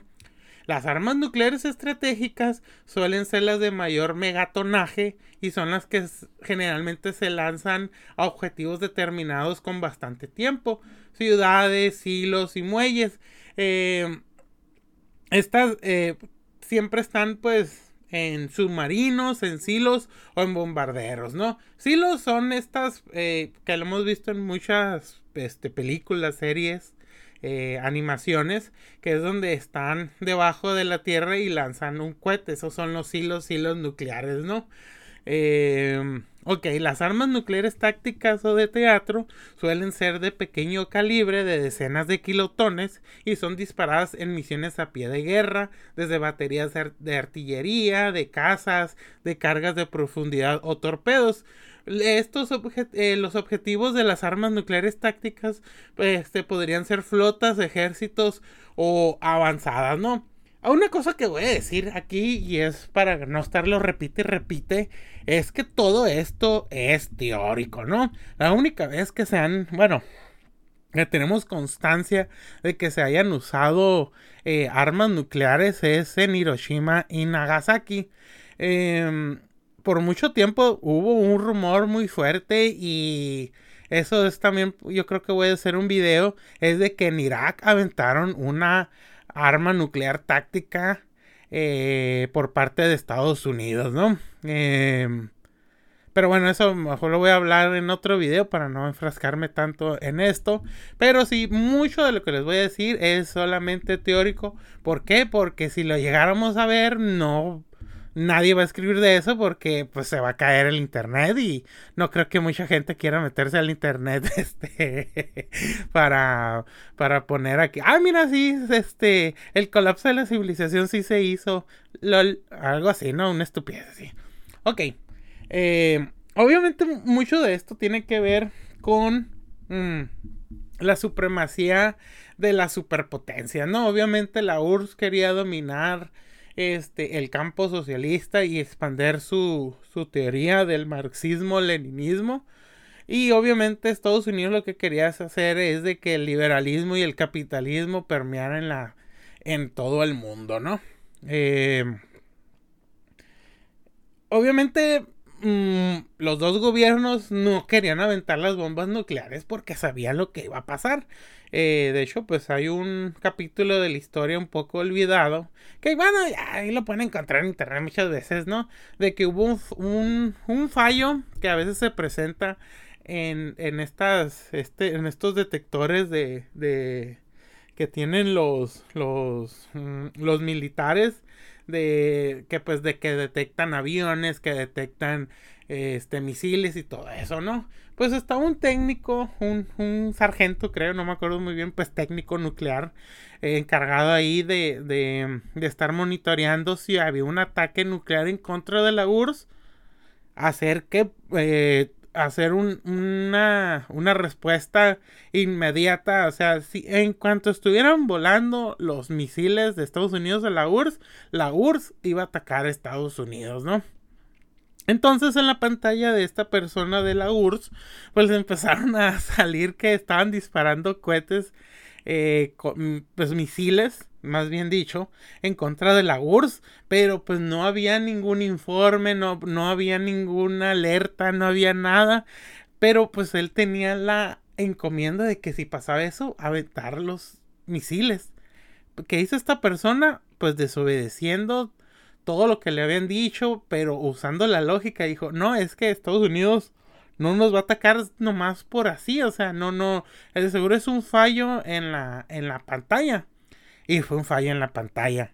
Y pues esta persona, desobedeciendo las órdenes eh, de los de, de, que le habían dado a nivel militar, pues no atacó a Estados Unidos y pues a la persona pues sí fue así como que ay güey, o sea, lo pudo haber hecho, no lo hizo, pero pues encubrieron todo este este show, lo quitaron de ahí y pues como que lo regañaron, pero fue así como que lo tenían que hacer para hacer mmm, como para que la pues como esas cosas de que como que pues un solo no debe obedecer, pero sí fue como que obviamente fue el héroe de, de eso y pues de, esa ocasión, pero sí, o sea, básicamente un soldado pues soviético nos eh, salvó a la humanidad de destruirse por un fallo en la pantalla, ¿no?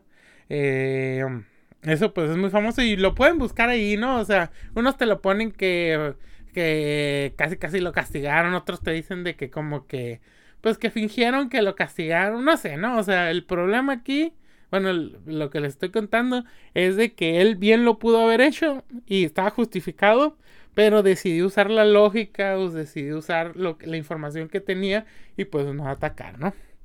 Bueno, eh, nomás para hablar más de las bombas nucleares, eh, existen de cuatro tipos hasta donde nos dicen, ¿no? Está la bomba de fisión, la bomba de fisión-fusión, la bomba de fisión-fusión-fisión y la bomba de neutrones, ¿no? Eh, Ahora ustedes me dirán, bueno, pues, pero ¿cuál es la más poderosa? Tú hábleme de poder, cara, acá.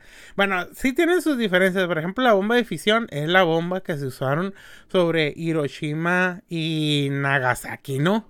Eh, la bomba de neutrones eh, es, lo dicen, dicen, este, la bomba limpia, porque eh, hace que esta, esta, esta bomba sea pues más táctica produce daño a las personas, pero sin destruir el entorno a diferencia de la bomba de fisión o la, o la bomba de, de fisión-fusión, ¿no? Por ejemplo, la bomba de fisión, fusión, fisión, pues más que destruir, libera mucha radiactividad que hace que, pues obviamente los objetivos biológicos, pues mueran, ¿no?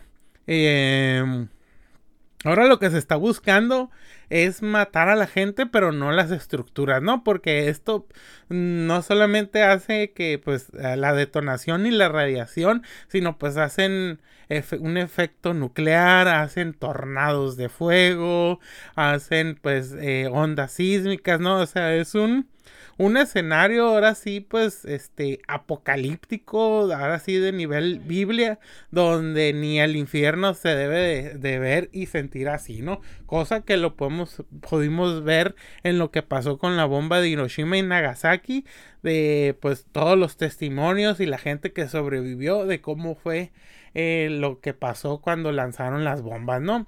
Se calcula que entre 150 entre 120 a 150 mil personas murieron.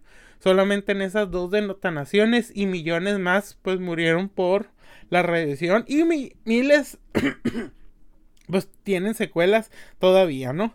Este Obviamente que todo esto, pues les menciono y les digo, pues es puramente teórico, porque, aunque hay unas que sí, o sea, mucho de lo que les dije, esto sí es cierto, pero pues todavía, todavía no sabemos que, que han adelantado esté todo esto, ¿no? Eh, pues en una guerra, este, digamos, nuclear, mmm, no todo el armamento se, se utilizaría, pero pues no, no se necesita todo el armamento, ¿no? O sea, solamente el efecto, los efectos de invernadero, el del invierno nuclear serían catastróficos para toda la, humanidad y toda la ecología, ¿no? O sea, este causaría pues un, un escenario donde la vida, como la conocemos, se iba a acabar, ¿no? O sea, no, no, no hay una vuelta, una vuelta, este, atrás y sería la destrucción no solamente de la humanidad, sino del planeta Tierra, porque pues iba a colapsar los sistemas económicos, los sistemas políticos, los, el sistema biológico, hasta lo de lo físico, y pues de ninguna manera, si, no, si llegas a sobrevivir a una guerra nuclear, tu vida iba a ser completamente distinta y solamente tu objetivo principal sería satisfacer tus necesidades básicas y poder sobrevivir pues este un día más, ¿no? Em, ahora es, esto de la guerra nuclear, pues de todas las que les he dicho, yo creo que es la peor porque eh, a pesar de que las eh, ha habido varias extinciones masivas, esta sería eh, envenenar básicamente al, planeta, ¿no? O sea, junto con nosotros y junto con el ecosistema, ¿no? por eso es que la verdad, mm, las bombas nucleares ahorita se usan como un arsenal de disuasión, ¿no? Es para que impedir que una nación adopte ciertas medidas bélicas teniendo en cuenta que tienes una capacidad ofensiva y de amenaza de, para hacer una represalia si fueran atacados, ¿no? Eh, esto lo podemos ver con Corea del Norte, ¿no? ¿Qué pasó con Corea del Norte? a diferencia de Irak, a diferencia de Libia, a diferencia de Siria, a pesar de ser un gobierno antagónico a los Estados Unidos, a la Unión Europea, ¿por qué no lo invaden? Porque saben que tienen armas nucleares. O sea, no es un secreto, ellos mismos lo han dicho al mundo y aunque Estados Unidos lo supere en capacidad militar y en capacidad nuclear, saben que si hacen un ataque a Corea del Norte, estos van a responder con un ataque nuclear a sus eh, ejércitos apostados en Corea del Sur y de hecho pues hay un hay un este estudio que se realizó de que Corea del Norte podría destruir en una hora Corea del Sur en un ataque eh, con su arsenal nuclear limitado, ¿no? Eh, obviamente que la capacidad de Corea del Norte eh, eh, cada vez avanza. Obviamente usa mucho de la capacidad nuclear que tiene para negociar. Pero pues eso le ha salvado de tener desastres este, eh, de gobernanza, de invasiones, de como lo hemos visto en Libia, en Siria y pues en Irak, ¿no? Por ejemplo, ahorita pues ya en Siria las cosas están un poco más calmadas porque el gobierno sirio pues le ha estado ganando terreno al ya desaparecido Estado Islámico, eh, todavía queda gente del ejército libre sirio, pero ya básicamente son pequeñas guerrillas cuando antes grandes partes de Siria fueron controladas por el ejército libre sirio, por partidos islámicos y por el Estado Islámico, ¿no? Ahora, por ejemplo, en Libia, con la caída de Muammar Gaddafi, pues se balcanizó, como le llegaron a, a, decir que era cuando se cuando pasaron las guerras yugoslavas, ese término se empezó a usar, que era cuando un un, país se, se, separaba y se separaba y se separaba por diferencias políticas, religiosas y hasta étnicas y, hacían sus propios gobiernos a base de eso, pues decían lo, que era la balcanización. Eso pasó con, con Libia cuando cayó el gobierno de, de Muammar Gaddafi gracias pues a la OTAN y a los mercenarios este eh, de la misma la misma gente que estaba en contra de, de Gaddafi y pues de esa, de esa población eh, radicalmente mm, podríamos decir que seguían pues una senda del Islam pues muy radical más los mercenarios de Siria, más los mercenarios de Irak, más eh, hasta de Somalia y pues por la gente de, de la OTAN y mercenarios de la OTAN, que entre ellos había colombianos, mexicanos y españoles, ¿no? Eh, bueno, ¿qué pasó con Libia? Pues pasó pues de que ya el gobierno, el gobierno del Congreso Nacional Libio sigue peleando para, eh, para que aunque tiene reconocimiento oficial y muchas naciones lo reconocen como el gobierno legítimo actualmente de Libia y de las fronteras libias, no gobierna todo Libia mucho este, es gobernado por facciones de señores de la guerra libio, por gente eh, de, de, tendencia islámica, mucha gente de, del extinto Estado Islámico. Eh, que ya ahorita ya, ya está muy, muy derrotado, muy deteriorado de poder, pues siguen ahí y pues también eh, regresó cada vez más pues la Libia verde, ¿no? La, la, la Yamahaira de, de, la Libia de Muammar Gaddafi, comandado por su hijo, este, eh, Islam Gaddafi. Eh, también ya empezaron a pelear y empezaron a recibir mucho apoyo de las, de, de, de las tribus. En Libia siempre se ha manejado mucho por, por tribus, ¿no? Este, por estos clanes y pues los, eh, aunque todos son musulmanes, pues han tenido problemas porque hay mucho extranjero peleando, ¿no? Por la yihad, por expander este, hacer este, este califato mundial.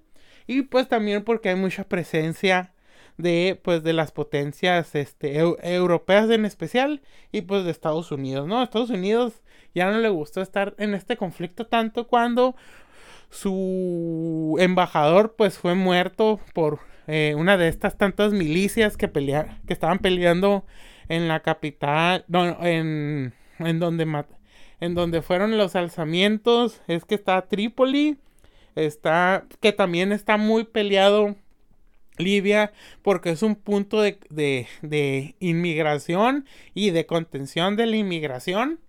Eh, ay, no me acuerdo de este nombre de, de, de esta ciudad tan...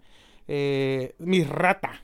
Sí, en, en Misrata mataron al, al, embajador estadounidense, mostraron su cuerpo y a pesar de que pues Estados Unidos eh, tenía presencia militar, prefirió salirse porque ya miraban que no estaban sacando tanto como ellos pensaban, prefirieron hacerlo más como de apoyo táctico, apoyándose con sus aliados europeos, mientras que pues Italia, Francia y otros países de, de, de Europa y pues igual de la OTAN sí están más interesados. ¿Por qué? Porque Libia siempre con el gobierno de Muammar Gaddafi siempre actuó como un filtro, un filtro donde hacía que los terroristas, los eh, personas con, digamos, con un pasado criminal no pudieran entrar a la Unión Europea, este, y pues básicamente los detenía, también pues hacía que pues, varios migrantes pues se quedaran en Libia, Libia eh, era el país de África con los mejores índices de, de, economía, de salud, de, de lo social, de, de pues de, de, vivir. De hecho, era el segundo país porque el único que lo eh, que lo superaba era una islita pequeña gobernada por, por por el Reino Unido, ¿no? Era una de sus, todavía de sus colonias, ¿no? Y que vivía muy poquita gente y tenía un índice de, de, de, de vida pues muy alto, pero Libia pues era un país muy, este, que tenía muchos beneficios sobre la población, ¿no? Pero pues, ¿qué pasó? Pues pasó esto de los alzamientos de, de, pues, de la primavera árabe. Obviamente vamos a decir que, pues, Libia, pues, era un país autoritario, ¿no? Eh, aunque Muammar Gaddafi no era el presidente, era ah, el, el, jefe, creo que era el jefe guía de la revolución y tenía, había un presidente y un primer ministro, ¿no? Muchos decían que el siguiente presidente iba a ser su, su hijo, este, Islam Gaddafi, pero pasó esto de, de las primaveras árabes y no solamente la primavera árabe, sino que también el alzamiento del Estado Islámico, los problemas que ya había tenido con la Unión Europea y con los mismos Estados Unidos y unos años antes de empezar a negociar más con, con la Unión Europea y Estados Unidos se había deshecho de todo su arsenal químico, había comprobado que ya no tenía, no tenía armas de destrucción masiva y todo eso básicamente se empezó a desarmar, se empezó a, empezó a ser más cooperativo con la comunidad internacional y pues qué pasó pues pasó pues que la OTAN los mercenarios los mercenarios yihadistas la misma gente este, que se había alzado contra Muammar Gaddafi para imponer una visión estricta del Islam, pues hicieron que el gobierno de, de, de Gaddafi pues que cayera, ¿no? Y pues ¿qué pasó? Pues pasó esto de la balcanización de pues de pues de Libia y que pues eh, muchas muchas este partes de Libia sean ahorita gobernadas por, por, por señores de la guerra extranjeros y otros libios y pues combatidos por el gobierno del Congreso Nacional Libio, ¿no? Eh, esto pasó, ¿por qué? Porque se empezó a deshacer de sus armas de defensa, ¿no? Eh, Estados Unidos lo hubiera pensado dos veces, obviamente la Unión Europea ni lo hubiera pensado en atacar un objetivo con capacidad de disuasión nuclear. Por eso eh, a Corea del Norte no lo atacan. Y no, y no es como que a veces ustedes miran ahí en, en internet de que, pero Estados Unidos tiene esto. No, o sea, Estados Unidos sabe, e, ellos saben qué es su capacidad y saben la capacidad de su enemigo. O puede ser también que no saben la capacidad de su enemigo y eso les da más miedo. Porque obviamente cuando ya estamos hablando de secretos militares, de cosas nucleares, no van a ser tan abiertos, ni el mismo Estados Unidos es tan abierto en ese aspecto. Eh, obviamente menos uno de sus contrincantes en la escena este, global. Y pues Corea del Norte por eso eh, puede actuar pues como actúa, ¿no? Porque saben que... Eh, que porque, por ejemplo, o sea, usted puede decir, pues, ¿sabes qué, Omar? Me, no creo que Corea del Norte pueda destruir Estados Unidos con su capacidad nuclear. Exactamente, sí cierto. Pero también eh, hay un eh, lo que se le llama, pues que puede haber y que eso también nos haría mm, llegar pues a un invierno nuclear es de un conflicto regional eh, nuclear arrasaría con la capa de ozono en todo el planeta, ¿no? O sea, tú dices, pues sabes qué, Omar, pues es que eso fue en la península coreana y yo vivo aquí en Baja California o en San Diego, donde ustedes quieran. ¿A mí qué? bueno, pues ¿a ti qué? ¿A ti qué es lo que... Eh, ¿A ti qué te importa un agujero en la capa de ozono donde afectaría la atmósfera a escala global? Donde la salud de la gente y los estragos ambientales a escala global atraerían graves problemas. Donde según la Universidad de Colorado de Estados Unidos, ambos hemisferios tendrían pues problemas de cáncer y de... Y es, es cáncer y de cataratas eh, por la falta de, de, la, de la atmósfera que nos protegen de los rayos UV. Eso no te interesaría nomás porque digamos que Estados Unidos destruyó eh, o atacó Corea del Norte o Corea del Norte atacó Corea del Sur y se fue a la chingada la península coreana. Eso es lo que pasaría si eh, explotaran bombas nucleares en un conflicto regional este nuclear, ¿no? O sea, el calentamiento de los gases atmosféricos y todo ese, o sea, mm, básicamente entraríamos en no pasó el apocalipsis nuclear, no esto, pero estamos pasando al apocalipsis este, ambiental y tendríamos una crisis sanitaria en Asia. ¿Por qué? Porque obviamente que las nubes de radiación no se iban a caer en la península de, de, de, de Corea. ¿Tú crees que a China le va a gustar mucho que una nube radiactiva esté paseando por ahí, a la India, al Medio Oriente, a Japón. O sea, obviamente que no, aunque sea limitado, una guerra nuclear nos llevaría a un desastre ecológico, a un desastre financiero, a un desastre de que, ah, ahora otros países van a decir, ah, yo no quería armas nucleares, pero ahora yo quiero porque mira lo que pasó vamos a, la estrategia, ya no sé si es la estrategia de disuasión o estos están locos, pero yo me tengo que eh, proteger, no tengo que proteger mi gobierno, tengo que proteger a mi, a mi población y pues lo voy a hacer pues otra vez haciendo que pues, se vuelva a ver una carrera armamentística, ¿no? Eh, lo que les digo, pues con la falta de ozono en la atmósfera va a haber una proliferación proliferación de cáncer de piel y de cataratas en los ojos. Y les digo, yo no, les, yo no lo estoy diciendo, lo estoy diciendo la Universidad de Colorado. Brian Tom y Michael Mills este, hicieron pues esta, eh, esta, esta investigación, ¿no? Eh, eso pasaría más o menos, o sea, y hablando de nivel este global, eh, con una guerra nuclear limitada, ¿no? Mm, todavía no decir lo que pasaría con el mar de China y con este, eh, de que cómo afectaría también a nivel global a los anfibios, a los crustáceos y a los peces y, a los, y al fitoplancton en los ecosistemas acuáticos, la nube, o sea, pasaría lo mismo que les digo, las inmigraciones masivas, la, la carrera armamentística, la ecología, o sea, mm, tal vez no sería tan, este, eh, como les digo, esta persona de Baja California, San Diego, diciendo que no le interesa porque no le iba a pasar nada, pues tal vez los dos primeros 3, 4 años no le pasará nada, pero cuando ya haya una inmigración masiva, que un gobierno más autoritario, cuando haya amenazas de guerra o que Estados Unidos diga, bueno, pues ya no voy a volver a dejar que nadie más trone armas nucleares, ahora les vamos a destruir, o que los mismos eh, como sus aliados como Pakistán o la India o el mismo Israel que tiene bombas nucleares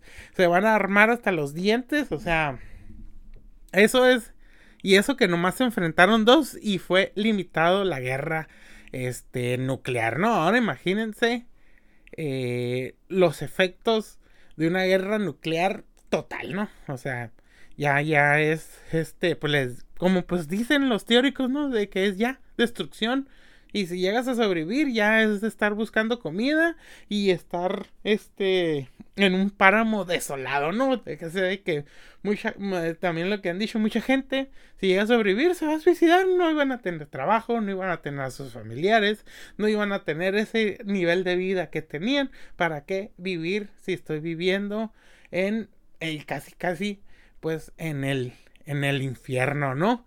Este, ahora tú dices, bueno, yo vivo en una parte muy alejada, pues, o sea, o sea, esto es a nivel global. Tú puedes decir, no, pues es que la lluvia, pues puede caer, puede, va a caer lluvia radiactiva, o sea, eh, las nubes se van a estar moviendo, o sea, es un, es un desastre que no podemos concebir porque la contaminación radiactiva va a tener consecuencias climáticas globales que pues que mm, puede que según nuestra ubicación geográfica puede ser más o menos pero nos va a alcanzar pues o sea no puedes decir como que, que se maten yo vivo aquí en la rumorosa o sea no no no o sea va a pasar o sea no a todos nos va a llegar este rendirle cuentas pues a la, al, a la guerra nuclear, ¿no?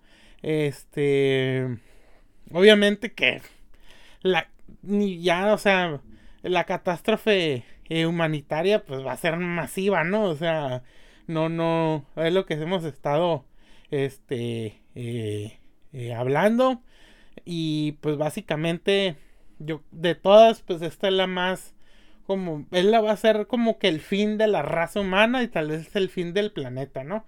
Aunque yo, o sea, el planeta como lo conocemos, porque puede que el, en las, para un planeta las eras geológicas y todo eso, por ejemplo, nosotros los humanos somos una nada en su, en su historia geológica, ¿no? O sea, eh, el planeta podría llegar a morirse, pero así como morirse podría llegar a revivir, ¿no? O sea, mmm, sería muy raro que, que todo muriera pero las especies, sí, en especial las que viven muy en el fondo del mar o las que están muy incrustadas arriba de, de cientos de metros del nivel del mar o que viven en cuevas o, o serían muy específicos, pero pues la vida siempre de una manera u otra sobrevive. Por ejemplo, eh, en una época de la Tierra llovió por dos millones de años consecutivos y pues aún así sobrevivió. Eh, las extinciones masivas, de que hasta el 95% de la Tierra perdió su vegetación y su, eh, y su sistema este, ecológico de animales y aún así pues estamos aquí. Pero sí sería, o sea, ya nadie, o sea, cuando si llega a renacer la Tierra no va a haber nadie para verlo, ¿no? O sea, y puede que en ese eh, ese levantamiento de nuevas especies entren nuevas cosas que ni siquiera nos hemos podido imaginar o que no vamos a, a saber, ¿no? Y pues es que hay muchas cosas que, no, o sea, eh, se va a tapar la luz del sol, va a haber mucho frío, va a haber millones de cadáveres en descomposición, va a haber apariciones de enfermedades que antes iban a ser fáciles de curar, pero ahora no, una gripe, una viruela, una calentura va a ser este mortal, eh, muchos eh, las explosiones eh, y el mismo la misma radiación va a hacer que nos estemos enfermando, nos van a hacer si llegas a ver una explosión nuclear de no me acuerdo cuántos kilómetros puedes quedar ciego. Eh, va a ser, eh, si llegas a sobrevivir, va a ser una muerte lenta, ¿no? O sea, este...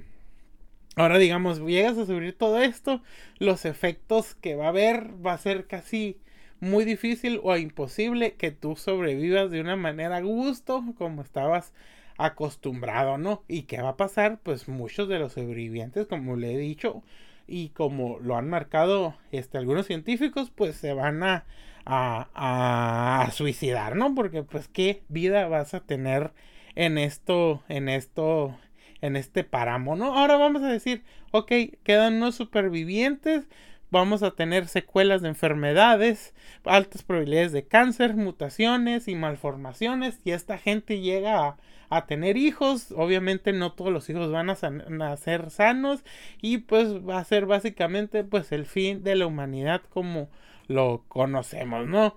O sea, mm, no, no tendríamos, o sea, una, una, una salida fácil, este, a nivel psicológico, los supervivientes de una guerra nuclear, pues les digo, de llevar una vida cómoda, a la más absoluta soledad y desamparo de un día para otros. Mucha gente se va a volver loca, mucha gente se va a deprimir y pues mucha gente pues también va a estar como en un estado de postración absoluto esperando pues la muerte, ¿no?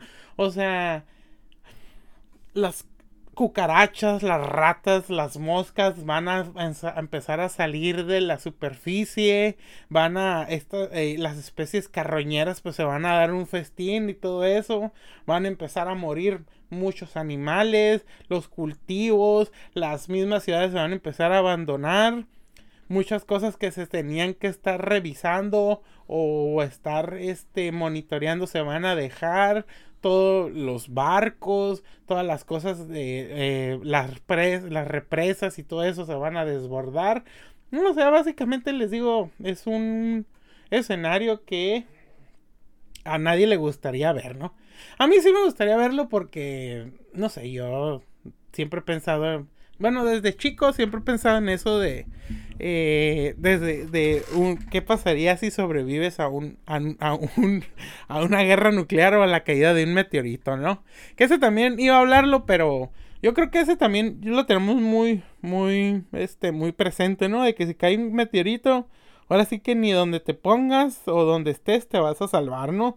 O sea, los terremotos, los tsunamis, eh, la tierra que va a levantar, el invierno nuclear, eh, que ya ha pasado obviamente con los dinosaurios. Este, pero... Ese no lo mencioné porque... Ese sí también les digo, pues es como que, ¿qué podemos hacer en contra de un meteorito, no?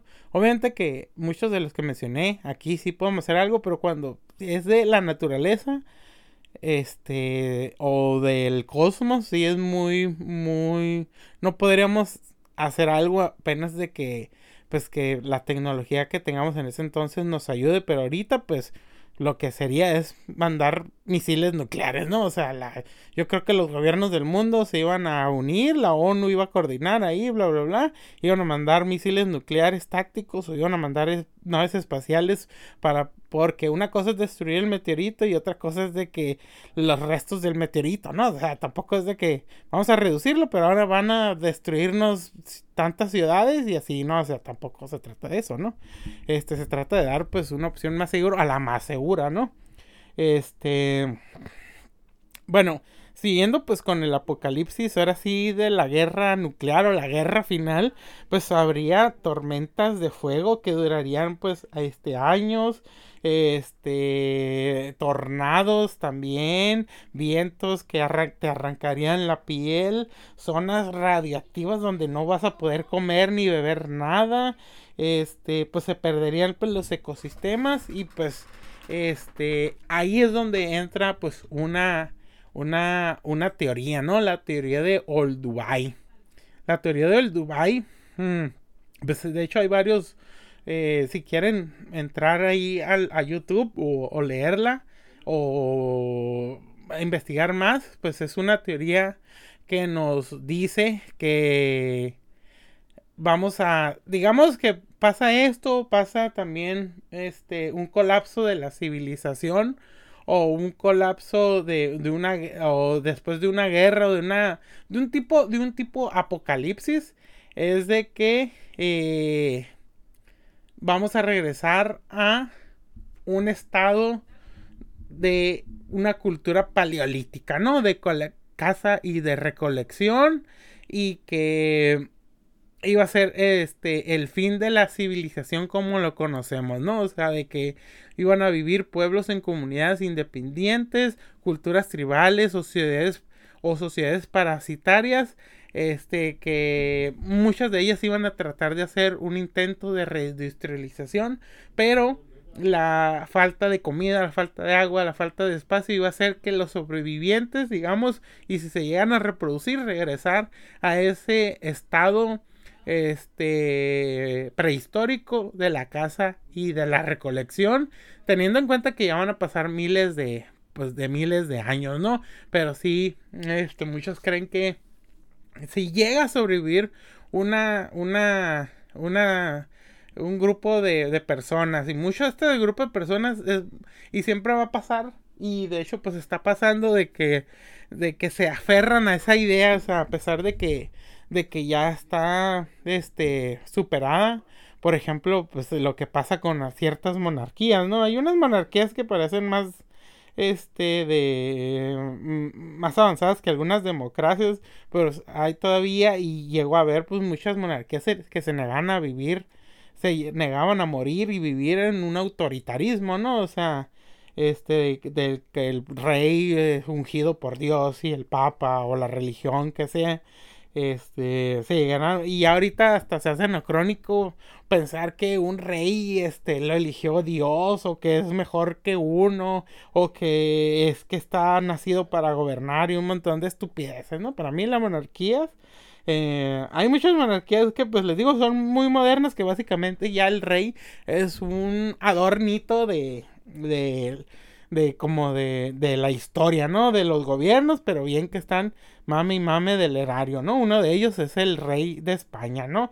Otro, pues, es la reina de Inglaterra, ¿no? O sea, de que hablan de, de, de, de reducir gastos, de ahorrar y todo eso, pero siguen recibiendo su dinerito solamente pues por ser partes de la realeza, ¿no? Que, y, o en este caso, pues, el rey de España, que pues que eh, pues nomás porque ya es un acá ya más joven del anterior rey y acá más moderno, siguen siendo pues un montón de parásitos, ¿no? Y obviamente hay mucha gente que los apoya, ¿no? Por estas ideas monárquicas o de que la democracia no sirve. Sí, la democracia no es perfecta, pero está mejor que estar sirviendo un montón de güeyes que cagan y mean por el mismo orificio que tú cagas y meas y piensen que son mejor que tú porque hace cientos de años sus, antepasados mercenarios mataron a un rey yesucho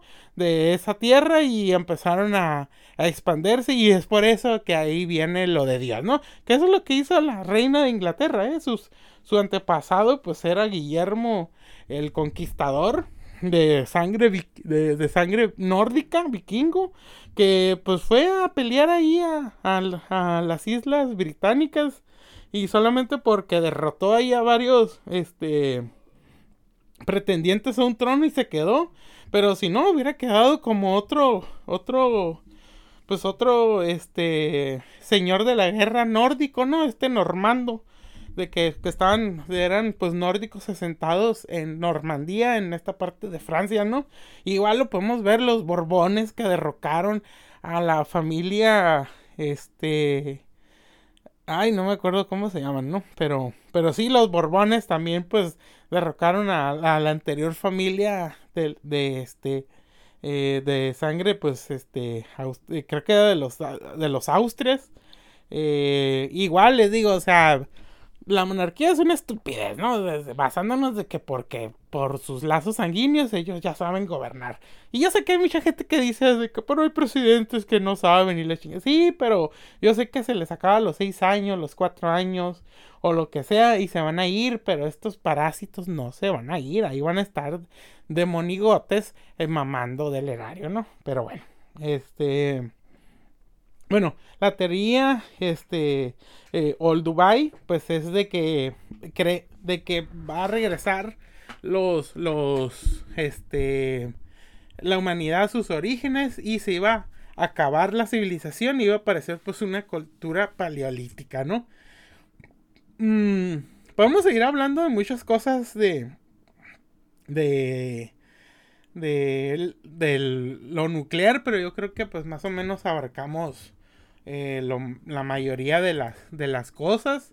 Eh, obviamente la tierra pues iba a quedar muy dañada, tal vez moriría, pero renacería o tal vez soportaría lo, mayor que, que, podría y la civilización humana pues iba a regresar a ese esos grupos de cazadores recolectores, tal vez en islas, la, la misma, dejar que la misma naturaleza se cure, este, y también de toda esta industria, de toda la radiación, porque pues les digo, no es la primera vez que la Tierra se ha destruido, obviamente las demás siempre han sido de manera este por eventos este cósmicos por eventos de eh, naturales, pero si esta daría por la mano del hombre, pues sí sería pues de que íbamos a envenenar la tierra, pero nos salvaríamos, eh, este, se salvaría la tierra, digo, eh, porque así, así es el, así es la, es el, la el, el, planeta, así es la vida,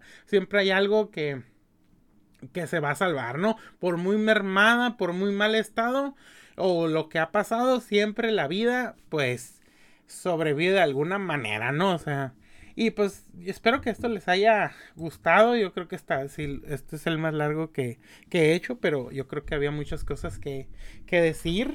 Eh, les prometo mejorar el audio. De hecho, pues ya ando pensando en comprarme cosas para hacer un poco más mm, profesional. El, el, o sea, profesional Mm, digo de que pues tenga un mejor audio o hacer en vivos o grabarlo. Y pues también eh, mm, aunque sí dije voy a dejar de decir pues las groserías. Siento que no soy tan grosero pero hay veces que sí se me abre mucho el hocico. Pero mm, pues no sé para que para que lo puedan escuchar sin que esté así de que este güey va a decir alguna pendejada o algo así algo así no este pero sí eh, obviamente que en la taberna de Hidalgo sí voy a dejar, de, voy, a, voy a seguir diciendo muchas groserías. Tal vez bajarle el tono, pero no sé, no sé. Bajar el tono a algunas groserías o pendejadas que digo. Pero espero que les guste. Eh, miren películas del apocalipsis de los apocalipsis que pueda haber, eh, investiguen, no se queden con lo que les dije, Espero que les guste, espero que estén lavando, trapeando, eh, trabajando, oyendo esto y que les haya entretenido. Y pues muchas gracias y hasta luego.